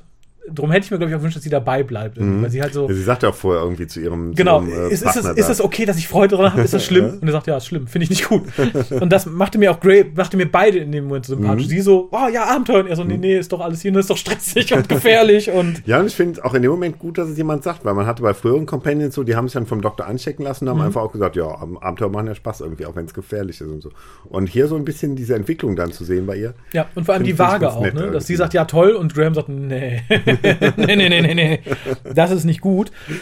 Und dann schließt sich eine Szene an, wo ich dachte, nee, kann nicht sein, finde ich nicht gut. Ich mag es ja oft, wenn es so ein bisschen auf die Metaebene geht. Aber das war mir dann doch ein bisschen zu viel und zu, Mhm. Zu meta. albern. Bitte? Zu Meter. zu Meta und vor allem mit so einer Botschaft, ich dachte, äh, die passt ja auch schon gar nicht mit dem, was uns heute hier so gezeigt wurde. Und zwar stellt der Doktor dann den guten Tim Shaw vor die Wahl, es einfach bleiben zu lassen und zu gehen und hält dann eine lange Rede, man kann sich ja weiterentwickeln und trotzdem dasselbe bleiben. Ja, ja, bla. mhm. Wo ich dachte, mhm. Ihr habt uns gerade 45 Minuten gezeigt, dass ihr euch einen halben Schritt weiterentwickelt habt und im Endeffekt nur als Promo behauptet habt, ihr seid jetzt neu, super, alles toll. Ihr seid keinen Schritt weiter. Warum behauptest du das jetzt? Vor allem seid ihr nicht besser geworden, allenfalls anders. Äh, hat mir sehr wehgetan, muss ich sagen. Also Das stimmt. auf, auf diversen Sachen. Auch, dass der Doktor dann, nachdem er seinen Namen wieder weiß, nachsetzen muss, ich bin der, der im Universum für Fair Play sorgt. Da dachte ich, ja, sag doch direkt, du sorgst für die Frauenquote. Shiri, wir wissen, wo dein Auto steht. Genau, ich, ich bin der, ich bin die Inkarnation des Doktors, der zu den ähm, Jodun fährt und jedem Nilpferd zwischen die Beine greift, um zu gucken, ob auch genug weibliche Soldaten dabei sind. Der bin ich. Und dann die Auflösung, zu sagen, jaha, du hast zwar meinen Freunden die DNA-Bomben implantiert, aber ich habe mit dem Handy die deinem Schlangenvieh hineingefuselt. Und dadurch, dass du alles von dem Schlangenvieh auf dich, hast du sie jetzt. Du hast die Daumen gelodet. Das muss ja auch irgendwie ein Vor allem, Begriff sie, sein. ja, und vor allem, sie waren ja physisch. Ne? Ja, ja. Das, find ich, das ist, glaube ich, so der an den Haaren herbeigezogenste Deus Ex Machina seit Jahren. Mhm, Wirklich seit Jahren. Ich finde das ganz furchtbar. Ähm, Besonders man hat es ja auch gar nicht kommen sehen irgendwie. Also zwischendurch fragt ja noch einer, wie ist das denn jetzt und wie lange äh, haben wir sie noch mit der Bombe? Und so, sie und- sagt, äh, Ja. vertraut mal. Ist sogar ein bisschen sauer irgendwie. Also wenn ich so eine DNA-Bombe drin hätte, würde ich wahrscheinlich jede halbe Minute fragen, mal, wie lange ist er noch? Sag mal, können wir, können sag mal wir, Doktor. wir, ja, oder in dem Moment muss es ihr schon klar gewesen. Kannst du sagen, seid unbesorgt, die sind schon raus. Ja, ja. Denen darf sie das ja sagen. Ja. Der, der gute Tim Shaw ist ja kein Mindreader. also finde ich auch erneut schlechtes Schreiben. Mhm. Ebenso wie der Tod von Grace. Mhm. Ich finde, es ist absolut unsinnig, diese Figur sterben zu lassen. Mhm. Es sei denn, man holt sie noch irgendwann in der Staffel irgendwie zurück. Mhm. Die, die Weigerung oder das Verneinen eines Story-Arc sagt mir, nein, das wird nicht passieren. Mhm. Weil der Tod bringt weder die Truppe weiter, noch eine einzelne Person. Wir haben natürlich irgendwie Trauerrede und so. Aber ich denke nicht, dass, wenn sich das jetzt nicht, wenn das nicht wieder aufgegriffen wird, dass das irgendwas bringt. Mhm. Ich fand es absolut unsicher, vor allem weil der Charakter, Entschuldigung, weil der Charakter sehr schön war. Und so unnötig stirbt. Man, man wollte wahrscheinlich irgendwie, also man, man wollte ja wahrscheinlich irgendwie Graham drin haben, den, Ja. den Bio-Briten gesetzteren Alters.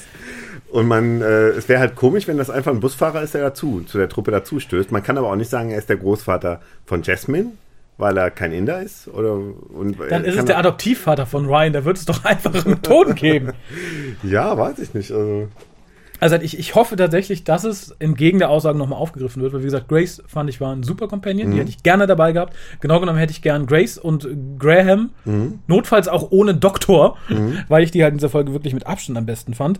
Ja, dann kommt daraus natürlich die resultierende Auflösung, dass das bei YouTube nicht um den Doktor, also um die Doktröse ging, sondern um ne, die Oma, die so wundervoll war. Äh, Ja, und dann haben wir halt diese super Fahrradszene. Jetzt hat er es endlich geschafft, ne? Wo die Oma tot ist, da kann er jetzt auch Rad fahren. aber er schafft es immer noch nicht. Oder schafft das am Schluss dann doch nochmal? Weil er versucht ja doch immer wieder. Ich, und- ich glaube, so sauber, sauber nicht, aber Nee. zumindest, ne? Und, Zumindest so aber zwei, er arbeitet drei- an zwei, sich, drei er schafft das. Ich fand es, wie gesagt, schon schwierig. Mhm. Daraufhin auch das Gespräch, dieses so, auf wen wartest du? Der kommt bestimmt bald. Nee, der kommt nicht, aber es ist doch seine Mutter. Dass der Vater wieder das Arschloch sein muss, da brauche ich, glaube ich, auch nichts zu, zu sagen. Nö, nö, die Mutter, die ihn sitzen gelassen hat, die wird nicht erwähnt. Die ist bestimmt gestorben und hat wahrscheinlich hat der Vater sie noch umgebracht. War auch wieder so eine Unnötigkeit. Ich denke, ja, ne, verleitet auch dem Charakter nicht, nicht wirklich mehr Tiefe. Wir wussten ja bereits, er ist bei der Oma groß geworden. Mhm, Ja, ja. Da war mir schon klar, dass das mit der Familie nicht so, nicht so im Argen lag. Ja, und ich weiß nicht, also die, die Folge war jetzt im Endeffekt ja über eine Stunde lang. Ja. Hätte man die Szene vielleicht gar nicht gebraucht. Es war ja auch genug, war auch genug Bewegendes dabei irgendwie. Er mit seiner Krankheit, der, der Graham, der seinen, seinen Krebs hat, die Frau, die stirbt. Ja. Ähm, muss da jetzt auch noch ein Vater sein, der wie die Familie Ich, verlassen wie gesagt, hat? ich, ich verstehe es nicht. Die Sache mit äh, der Trauerrede fand ich sehr schön und auch das Verhältnis von Graham zu Grace, wie das erklärt wird, fand ich schön. Und, erneut ist das ist damit Graham und Grace sind für mich die Charaktere, die am meisten Tiefe bekommen. Ähm, dass er Krebs hatte und nochmal erwähnt, ne, dass er im Dreijahresabstand noch ist, würde mir auch sagen, ich würde mir wünschen, der kommt wieder. Ich finde, das ist ein schönes, schönes Plot-Element, was wir in Doctor Who auch so nicht hatten. Wir hatten noch keinen todkranken Companion innerhalb der TV-Serie. Das wäre interessant. Wenn man erwachsener sein möchte, wäre es auch thematisch etwas, was man aufgreifen kann. ja, und sonst wäre es auch irgendwie komisch, weil dann, dann macht Ja. der Krebs ja irgendwie gar keinen Sinn, außer dass es da im Moment noch ein bisschen betretenes Schweigen gibt oder so. Aber Eben. Und wie gesagt, ich, ich finde halt genauso wenig Sinn ergibt der Tod von Grace. Darum hoffe ich, dass beides irgendwie nochmal aufgegriffen wird. Durch eine Reise zu der Zeit, bevor er Krebs hatte oder wo er sie kennengelernt hat. Sie ist ja für Leute, die es nicht gesehen haben, seine äh, Chemotherapie-Krankenschwester gewesen. Und auch das finde ich als Konstellation ganz interessant. und dann haben wir halt das Endgespräch, die gammeln dann einfach irgendwie in Sheffield rum, wieder in einer erneut optisch sehr schönen Szene. Und sag mir kurz, ich weiß nicht, ob es in England viel anders ist, zwischen dem Tod einer Person und der Beerdigung. Wie viele Tage vergehen da ungefähr? Ich glaube ähm, mindestens vier, ne? Also, Mhm. In der Regel, Außer ähm, es wird noch irgendwie ermittelt oder so, weil, weil die, weil die, äh, Genau. weil nicht ganz klar ist, ob es nicht vielleicht doch Mord, Selbstmord oder irgendwie sowas Genau. war. Ne? Dazu glaub, möchte ich tatsächlich sagen, es sind, glaube ich, tatsächlich mindestens vier, in der Regel ungefähr eine Woche, weil du ja auch gucken musst, wann dein Friedhof Beerdigungszeiten hat. Mhm. In dem Fall, wo äh, eine ältere Dame von einem hohen Kran auf einer gesperrten Baustelle fällt, glaube ich, wird Könnte eine ein Obduktion länger gemacht, dann dauern, könnte ne? es ein bisschen länger dauern. Und trotzdem haben wir hier erst nach der Beerdigung, in diesem Endgespräch, Mhm. mal kurz die Bemerkung, dass der Doktor sich vielleicht mal umziehen sollte. Was mir sagt, dass die gute Doktröse mal locker eine Woche in denselben alten Klamotten mit dem selten alten Schlüpper, vermutlich ungeduscht, durch Sheffield gelaufen ist. Das, finde ich, ist Die für mich der Tiefpunkt. Darum war Sheffield so leer. Auch da, finde ich, ist es einfach mal schlecht geschrieben. Ja, Und- so. Man ist froh, dass kein Geruchsfernsehen gibt. Finde ich tatsächlich, ich meine, vielleicht, vielleicht, aber nur vielleicht, hat man ihr in der Woche die Chance gegeben zu duschen und ihre Sachen mal eben in den Waschtrockner zu stecken, während sie duscht. Während sie duscht, aber ganz schnell. Und selbst das fände ich frech. Für jemanden, der gerade so ein Abenteuer mit mir erlebt, würde ich so sagen, komm, wir gehen mal Klamotten kaufen. Ähm, ja, wie gesagt, borderline übel geschrieben, finde ich. Schön fand ich allerdings die kleine Reminiszenz an den zweiten Doktor, an Patrick Troughton, äh, als der Doktor darauf angesprochen wird, ob er denn Familie hat. Und sagt, nein, sie sind alle tot, aber sie leben hier in meinem Kopf. Ich frage mich halt immer, wie würden sie handeln, was würden sie machen? Finde ich uneleganter geschrieben als das, was wir in Tomb of the Cybermen sehen. Mhm. Aber trotzdem schön, dass es in dieselbe Richtung geht und das so ein bisschen aufgreift. Mhm, mhm, ja, klar. Das stimmt wohl. Ja, und dann geht der Doktor shoppen, wie es äh, die Doktrösen so tun, nicht die Doktoren. Denn die haben ihre Sachen immer irgendwo mitgenommen oder aus dem TARDIS-Wardrobe genommen. Ja, gut, Nein, der sie TARDIS geht, Wardrobe ja jetzt das nicht, nö, die- aber sie geht, sie geht einkaufen, wie Frauen das so tun. Shoppen, direkt mit Ohrringen. fand ich, ja, die Musik war wieder ganz nett. Die Verwunderung über das Outfit fand ich auch ganz nett. Ansonsten weiß ich nicht, es ist halt mal was Neues, wie der Doktor seine Sachen bekommt. Dass das ausgerechnet bei dem Mädel das erste Mal der Fall ist, dass sie dann einkaufen geht und nicht ähm, ihre Sachen sonst wo mitgehen lässt. Kann natürlich auch ein Zufall sein, finde ich aber ganz okay. Aber Mädels, auch ihr könnt das bald shoppen, denn die BBC hat jetzt einen Vertrag geschlossen, dass ihr die Sachen der Doktröse shoppen könnt. Mit welcher Firma haben die den Vertrag geschlossen? Vielleicht fällt ich auch mal irgendwie Bock auf so eine. Harald, ich würde dir Klamotten kaufen, wenn du sie trägst. Kein Scheiß. Ähm, Moment, ich hatte es mir irgendwo notiert. Mit Selfridges Okay. haben sie das. Aber Und gehört äh, den Schmuck kriegst du von Alex Monroe. Oh, oh, ah. Kennt man die? Nö, oh, Nö. Ich bin cool irgendwie. Ja. naja, und dann wird natürlich wieder gezeigt, guck, ich bin äh, absolut technisch begabt. Mhm. Mehr als Pertwee. Ich kann hier aus alten, als, aus alten Dingen und der hässlichen Zwiebel kann ich einen TARDIS-Detektor-Transporter bauen. Sagenhaft. Ja, wobei auch da, ich glaube, wir hatten in der klassischen Serie des Öfteren sch- fadenscheinige Erklärungen für gewisse Teleportationen. Ich äh, erinnere an Revenge of the Cyberman, wo man mit dem Time Ring auf Nerva landet, sagt, die TARDIS ist gar nicht da. Naja, die bewegt sich jetzt rückwärts durch die Zeit und findet zu uns. Einfach Ähn, so. Ne? ähnlich halbgar. Insofern finde ich das noch okay. Und fand da halt dann tatsächlich sehr, sehr süß wieder die Truppe. Minus Jasmine, die für mich einfach. Für mich ist die einfach nur nörgli Polizistin und Inderin. Mehr hat mir die Folge nicht gebracht wie diese Person. Vielleicht, vielleicht kommt da noch mehr irgendwie, aber. Die kriegt ähm, bestimmt noch eine Charakterfolge. nee, aber ich fand halt sehr schön, wie, wie, wie, wie der Doktor dann sagt: Oh, pass mal auf, ich mach das jetzt hier Luft anhalten. Dem Moment hält dann der Schwarze die Luft an. Oh, Graham guckt ihn total verstört an. Der Doktor sagt so: Nee, nicht du, ich. Und dann äh, schaltet sie halt ihren Sch- Sonic Screwlöffel ein. Und Graham guckt auch so weg und macht die Augen zu. Fand ich sehr nett. Den Cliffhanger fand ich allerdings dann total. Erinnert mich ein bisschen an, an den Anfang von Mind Rover, wo sie da auch alle auf dieser, eben durchs All schweben und. äh, Ja, aber das war ja tatsächlich so ein, so ein, so ein, so ein, da waren sie nicht wirklich im Welt, das war halt so eine übertragene Ebene, ne? Man weiß ja, wo Mind Robber dann hinführt. Aber der Doktor hängt mit seinen Leuten im Weltall rum. Nein, vor allem, ich bin gespannt, wie sie es auflösen. Ähm, Irgendjemand sagt, ja, bestimmt ist die TARDIS da irgendwo, dann ist da äh, so, ein, so, ein, so ein Feld drum, darum können die da überleben. Ich hoffe es inständig. Ansonsten, wie gesagt, du machst es nicht 30 Sekunden im Weltall, Nee. unverletzt. Also sie müssten mit blutenden Augen, geplatzten Trommelfällen da ankommen und da glaube ich irgendwie nicht dran. Ich hoffe, da finden sie es raus. Ansonsten finde ich es als Cliffhanger Das hilft nur noch der Unwahrscheinlichkeitsdrive. Ja, ja. Ich finde es so berechnend over the top, nur dass man sagt, okay, ah, jetzt sind wir ganz gespannt, schalten nächste Woche wieder ein, Mhm. dass ich es fast unverschämt finde, weil ich es einfach so unglaublich schlecht geschrieben finde. Das war nicht nötig. Mhm, mhm. Ja, ist halt wirklich die Frage, wie es aufgelöst wird nächste Woche, ne? Aber Ja. sie sollten es schnell auflösen, glaube ich. Sollten sich nicht eine Minute Zeit lassen. naja, ja, damit wäre ich am Ende meiner inhaltlichen Besprechung. Hast du noch irgendwas? Ähm, ja, interessant finde ich ähm, ähm, den, den Cliffhanger, ähm, Mhm. weil man erwartet natürlich so, nach dem, was man so aus den letzten Jahren kennt, so die besten Szenen der Staffel. Ah, du meinst den man Next kennt- Time Trailer. Man, genau. Die Und nächste es werden einem, nur, Unverschämtheit. es werden einem nur, nur Personen gezeigt, ne? wo Ja. ich auch als, als, äh, als Nicht-Brite sagen muss, ich glaube, nur einen kannte ich. Ja. Ich wollte eigentlich googeln, Mark Eddy, den kennst du aus irgendeiner Serie. Keine weißt du Ahnung. das vielleicht? Ist das Mr. Big? Mr. Big? Also ich weiß, dass Mr. Mr. Big, Big aus Sex in the City mitspielt. Nee, ich glaube nicht. Also ich hatte ihn eher so als, als Little John in irgendeiner Robin Ach. Hood-Verfilmung oder so. Aber müsste mal, müsste mal googeln. Ich kannte keinen, fand es aber faszinierend, dass man uns dann nochmal gezeigt, guck, wie divers wir sind. Mhm. Wir haben in der alte Frauen, wir haben, hm, hm, wir haben sogar einen Juden, der heißt Goldstein, wie die AfD. Die haben jetzt auch die Juden in der AfD, wir haben die Juden bei Dr. Who. Ich fand, es war eine Unverschämtheit. Also Mhm. Ja, k- klar, man äh, kann mit Gaststars Werbung machen, Mhm. aber uns das als Season-Trailer verkaufen zu wollen, fand ich schon hart. Ich würde es, glaube ich, nur machen, wenn ich merken würde, oh, ich habe nicht genug gute Szenen aus der Staffel. Ich muss, irgendwie Leute zeigen, mit Köpfe. Ich, wie gesagt, ich, ich bete zu Gott, Mhm. dass wir wirklich viele gute Szenen haben, dass irgendwie irgendeine komische Berechnung war. Mhm. Ähm, ich finde, es, es passt halt total zu dem Promo-Konzept, was wir im Vorfeld hatten. Genau, das hat mich auch total enttäuscht. Irgendwie erstmal dieser Trailer, wo den Leuten die Pizza nachwächst.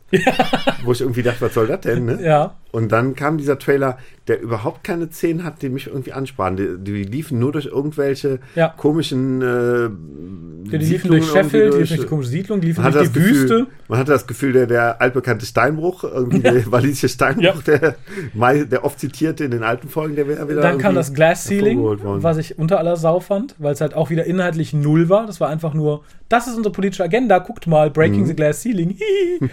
Wo ich dachte, das kann nicht sein. Und Mhm. dann auch der letzte Trailer, der eine Woche vorher, glaube ich, erst erschien oder so, Mhm. der war aber auch so borderline inhaltlich, wo so ein paar, ein, zwei Szenen drin, wo ich dachte, okay, kann ich mit Aber leben. ja, aber da war wenigstens etwas drin. Ja, aber auch Mhm. minimal.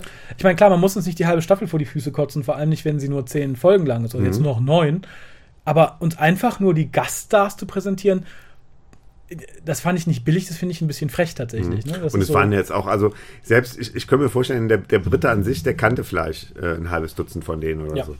Aber ähm, ich, es waren jetzt nicht, also dass, wenn, wenn jetzt sagen würdest, es ist, keine Ahnung, in den nächsten Folgen da Weltstars dabei oder so. Dann, äh, aber das, das war es ja noch nicht mal, ne? Nee, und selbst Jonathan Turner, der ja gerne mit seinen Gaststars irgendwie ne, Prahlte. Äh, prahlte selbst das hat er sich nicht so erlaubt, nicht, nicht in dem Maße. Ja. Wie gesagt, ich bin gespannt. Entweder macht man ein großes Geheimnis, weil es ganz super wird, Mhm. oder weil man weniger hat. Und im letzten Fall fängt es halt noch viel unverschämter an zu sagen, aber guckt, wir haben hier eine Inderin, da eine alte Frau, hier einen alten Mann, guck mal hier einen Jude. Das finde ich halt, äh, ich saß da echt dachte, das kann nicht sein. Mhm. Und dazu das Thema, wo ich sag, nee, da haben sie aber mal irgendwie den, den Goa-DJ fünf Minuten angehauen, da hatte der gute, der gute Segun einfach mal keine Zeit. Mhm. Ich, ich, ich würde ja, ich würd ja gerne mal irgendwie einen Briten fragen, der viel Fernsehen guckt. Mhm. Ob das für ihn wirklich so eine Szene war, wo er, wo er jeden zweiten kannte oder vielleicht sogar fast jeden. irgendwie. Und selbst wenn, ob der da gesessen hat und sagte, boah, wie geil, das ist ja großartig. Also ich weiß noch gerade auch so zweite, dritte Staffel, da war das halt auch immer so ein Diskussionsthema. Ne? Sagt man, Oh, da habe ich die Szene was nicht großartig. Ich erinnere an den Auftritt von David, David Bradley in, in der Dinosaurier-Folge, wo ganz viele sagt, oh, das ist doch bestimmt Hartnell, wie krass, bla bla bla. Und was sagt man hier? Cool, Mr. Big ist dabei. Ich fand Sex and the City immer schon so aufregend. ja, ja. Naja, wie gesagt, ich, ich hoffe halt sehr, dass die Serie da Opfer einfach der wirklich meines Erachtens verarschenden Promo geworden ist.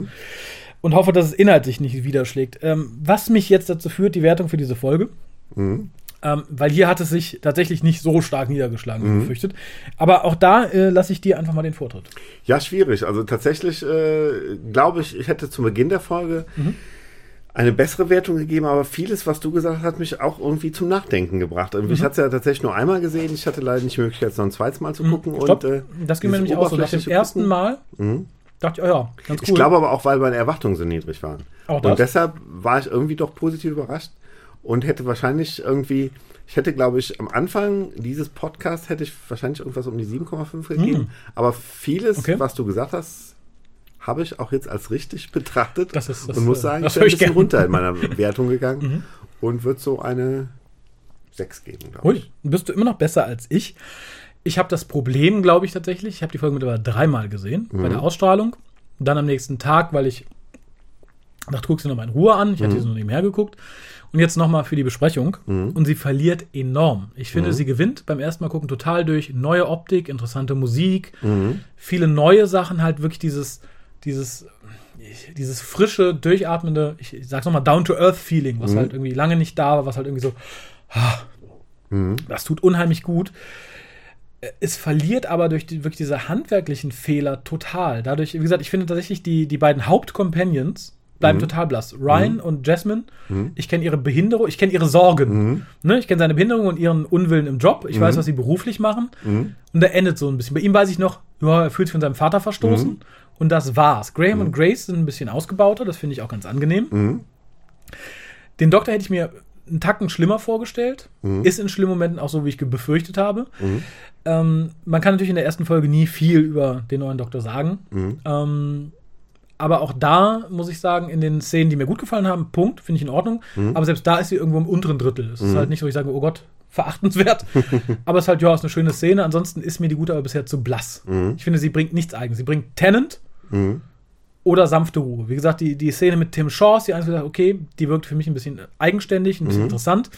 Und wie gesagt, selbst da ist es irgendwo so im unteren Drittel meiner, meiner Doktoren. Ich hoffe, da wird es noch ein bisschen besser. Ja, naja, ich, ich, war ja auch jemand, der jetzt irgendwie ganz losgelöst, ob man jetzt die Tatsache mag, dass der Doktor jetzt eine Frau ist oder nicht, war ich ja auch von der, von der Wahl etwas enttäuscht, weil ich sie halt eine der wenigen äh, Schauspieler bei Broadchurch für, hielt, die mich irgendwie nicht überzeugt haben. Also ich finde, Broadchurch ist in vielerlei Hinsicht eine, eine Serie, wo auch manchmal auch Leute in Nebenrollen irgendwie total irgendwie cool sind oder interessant sind oder so, wo du wirklich sagst, oh, ein interessanter Charakter. Und sie, die ja doch eine, quasi die weibliche Hauptrolle ja im Endeffekt spielt, sie ist ja die Mutter des Kindes, das stirbt, ne? Und ähm, da, äh, dafür blieb sie mir da auch unheimlich blass. Und da dachte ich, oh, das äh, ist jetzt, wäre jetzt nicht so meine Wahl gewesen. Aber selbst wenn ich sage, ich müsste jetzt eine Frau casten, Ja. hätte ich, glaube ich, nicht sie gecastet. Das, ähm, Und das geht mir tatsächlich ähnlich. Wie gesagt, ich hatte befürchtet, sie ist mehr Danny. Das fiel weg, aber bisher hat sie halt noch nicht so gesagt, würde, jawohl, bin ich mit einverstanden.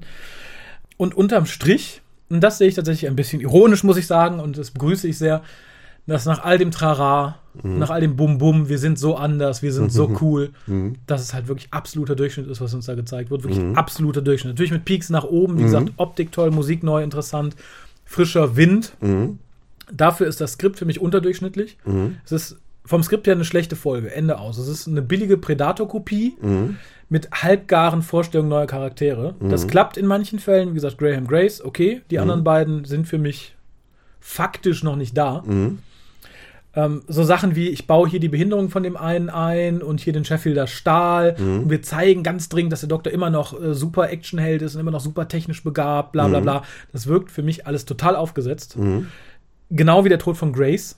Genau wie, wie viele andere Sachen. Du kannst viele Sachen streichen und der Plot verändert sich kein bisschen.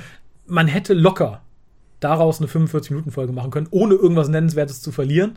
An manchen Stellen, glaube ich, hat die Folge sogar dadurch gewonnen, dass man es ein bisschen gerafft hätte.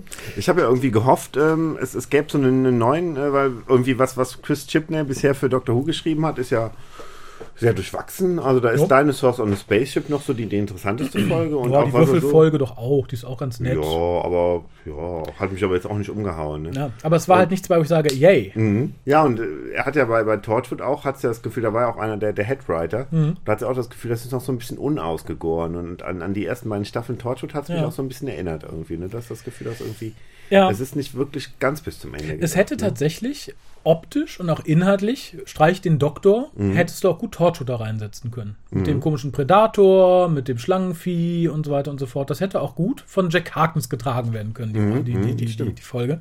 Und jetzt glaube ich, weiß ich auch warum, wie es sein kann, dass der gleiche Chris Chibnall, den man als Doctor Who-Autoren oder als Torchwood-Autoren eher mittelmäßig Mhm. findet, dass das der halt so was Gutes wie Broadchurch gemacht hat, weil es halt irgendwie, also die ersten beiden Staffeln habe ich ja gesehen, finde halt, fand es halt großartig. Aber es ist natürlich auch irgendwo simpler, ne? Also es ist halt Mhm. Ja. näher so am, am, am realen Leben drin. Also das sind auch so Sachen, die man sich halt gut vorstellen kann, dass da irgendwie, irgendwie Mocht und so, das sind ja Dinge, die jetzt nicht so weit weg sind wie Riesenfeigen oder so, oder? Damit hast du dich übrigens gerade für etwas qualifiziert. Nämlich Okay. der liebe Jonas sprach mich die Tage an. Und schickte mir ein Video zu einer Besprechung einer älteren englischen Serie, die praktisch Chris Chibnalls erstes Werk ist. Okay. Ich komme gerade nicht auf den Namen, irgendwas mit Brett. Born and Brett. Ah, okay. Da habe ich irgendwie, glaube ich, auf seiner Wikipedia-Seite irgendwie. Sehr schön. Ich habe die erste Staffel bestellt und wir werden eine Folge davon besprechen. Aus welchem Jahr ist die? Ist die sogar vor äh, Torchwood gewesen? Ja, aber auch da sehe ich, wenn Chris Chibnall daher kommt, dann verstehe ich die Elemente, die er gut kann. Und das ist ja okay. Ich finde, dieses Down to Earth Graham mit seinen Kollegen, das funktioniert ohne Science Fiction ganz großartig auch. Und er versagt halt dann so Sachen wie, ich will was Spannendes machen wie Moffat, der hat Zähne im Gesicht. da bricht es halt für mich so ein bisschen zusammen und ich denke, das ist auch mit das Problem. Ja, meine Hoffnung war ja, dass er sich einfach zehn Jahre lang weiterentwickelt hat seit Torchwood und einfach besser geworden ist. Aber es ist einfach so, dass, dass es Dinge gibt, die er kann. Ja. Und ähm, Science Fiction ist, glaube ich, irgendwie so nicht sein Ding. ne? Und darum bin ich mal sehr gespannt. Wir haben ja auch neue Autoren und Autorinnen und die meisten davon, ich glaube sogar fast alle, haben keinen Science-Fiction-Background. Viele davon haben nicht mal für Science-Fiction geschrieben. Eine ist eine Kinderbuchautorin, die andere hat einen lesbischen Frauenknastroman geschrieben. Ich frage mich, ob die es wuppen oder nicht. Mhm. Da stand auch, ich glaube, ich habe in Dr. Who Magazine diesen Artikel über die Autoren gelesen und dann, dann stand auch irgendwas dabei, dass es ja so cool wäre, dass die aus, aus ganz unterschiedlichen, äh, ganz unterschiedlicher Herkunft wären und, und ähm, fast 50 Prozent Frauen und so. Ja. Und da würde ich auch sagen, ist erstmal wichtig, dass Leute sind, die gut schreiben können, ganz egal welches Geschlecht oder welche Herkunft sie Und, haben. und wie gesagt, genau das ist, glaube ich, das Problem. Ich glaube, danach hat die BBC dieses Mal nicht geguckt, Nee. ähnlich wie in der Promo. Wie gesagt, ich bin sehr gespannt, was die Damen und Herren abliefern. Ich fürchte halt Böses, wenn die aus einer ähnlichen Ecke kommen wie Chipnell, der halt eher, eher nicht Sci-Fi geschrieben hat, und das auch sehr gut. Frage ich mich halt, wie gut das dann klappt, wenn du bisher Kinderbücher geschrieben hast oder bisher halt lesbische Frauenknastromane. ich bete zu Gott, dass sie mich überraschen. Ähm, wie gesagt, die Folge hat mich an gewissen Punkten auch überrascht. Im Übrigen, ich gebe die 5, äh, die, die 5 von 5 Punkten, weil es für mich halt Die 5 von 5, die 5 von ja, die 10. 5 von 10, Entschuldigung. Weil es für mich im Endeffekt im Mittelwert tatsächlich Mittel ist. Äh, Es hat Ausreißer nach oben und nach unten. Und ich hoffe, wie gesagt, dass die anderen mich da sehr überraschen. Was ich ähm, von dir gerne noch wissen möchte, von allen ersten Doktorfolgen, also von allen ersten Folgen eines Doktors, wo sitzt die Folge da für dich? Nehm, nur aus der New Series mal grob. Ach so, nur, äh, Ja. sonst hätte ich jetzt.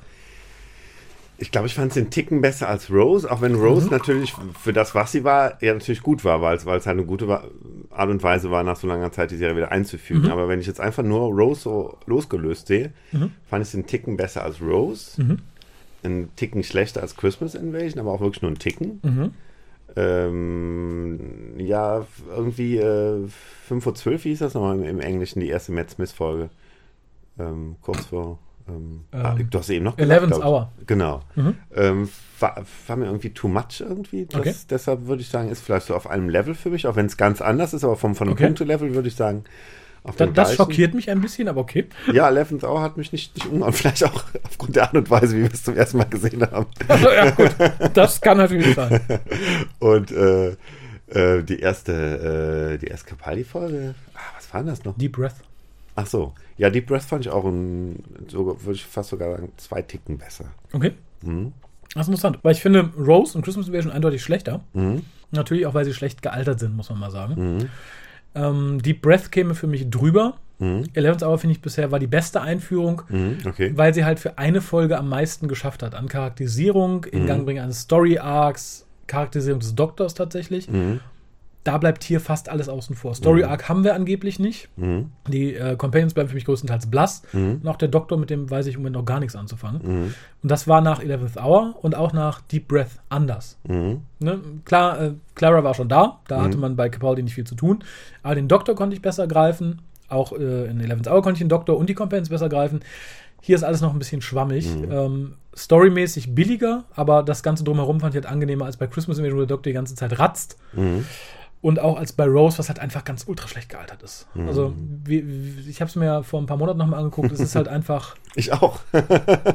es ist halt einfach schwach. äh, äh. Kann man leider nicht anders sagen. Mhm, Ja, ja. Aber halt losgelöst. Also wie gesagt, Ja. sie haben es halt gut damit hingekriegt, dann auch so ein, ein paar Leute abzuholen, die vielleicht sonst kein Science Fiction gucken. Mhm. Also insofern haben sie eigentlich einen guten Job gemacht. Aber wenn, wenn man es einfach losgelöst als Folge sieht, auch so ein paar Jahre später, dann Ja, und da frage ich mich hier, wie viele Leute man abholt, die kein Science Fiction gucken, mit einer Folge, die den Predator mit seinem äh, Schlangenkügelchen irgendwie präsentiert. das ist tatsächlich eine gute Frage. Ich glaube nämlich relativ wenige. Also klar, ne, die Mädels, die jetzt sagen, juhu, endlich ist es ein Mädel, werden erstmal dabei bleiben. Mhm. Ja, aber aber wer weiß wie lange, ne? Also Ja. das, das wird es dann auch abnutzen, ne? Eben, wie gesagt, da bin ich mal sehr gespannt. Ja, wir sind durch für heute. Ach, die okay. Leute, die uns Reaktionen geschickt haben, die hört ihr in der nächsten Folge, die in den nächsten Tagen online kommen sollte, weil sonst wird es, glaube ich, viel zu lang. Es haben sich doch einige Leute beteiligt. Mhm, okay. Bedanke mich bei dir, bedanke mich bei euch Gerne. fürs Zuhören. Es sollte eigentlich in den nächsten Tagen die nächste Folge geben. Ich bin sehr gespannt und hoffe, dass der gute Chibi und seine Kollegen uns arg überraschen. Äh, Ich bete Oh ja. zu Gott, dass das nicht in der Mittelmäßigkeit untergeht. Mhm, es ist Luft nach oben. Nutzt sie. Bis dann. Tschüss.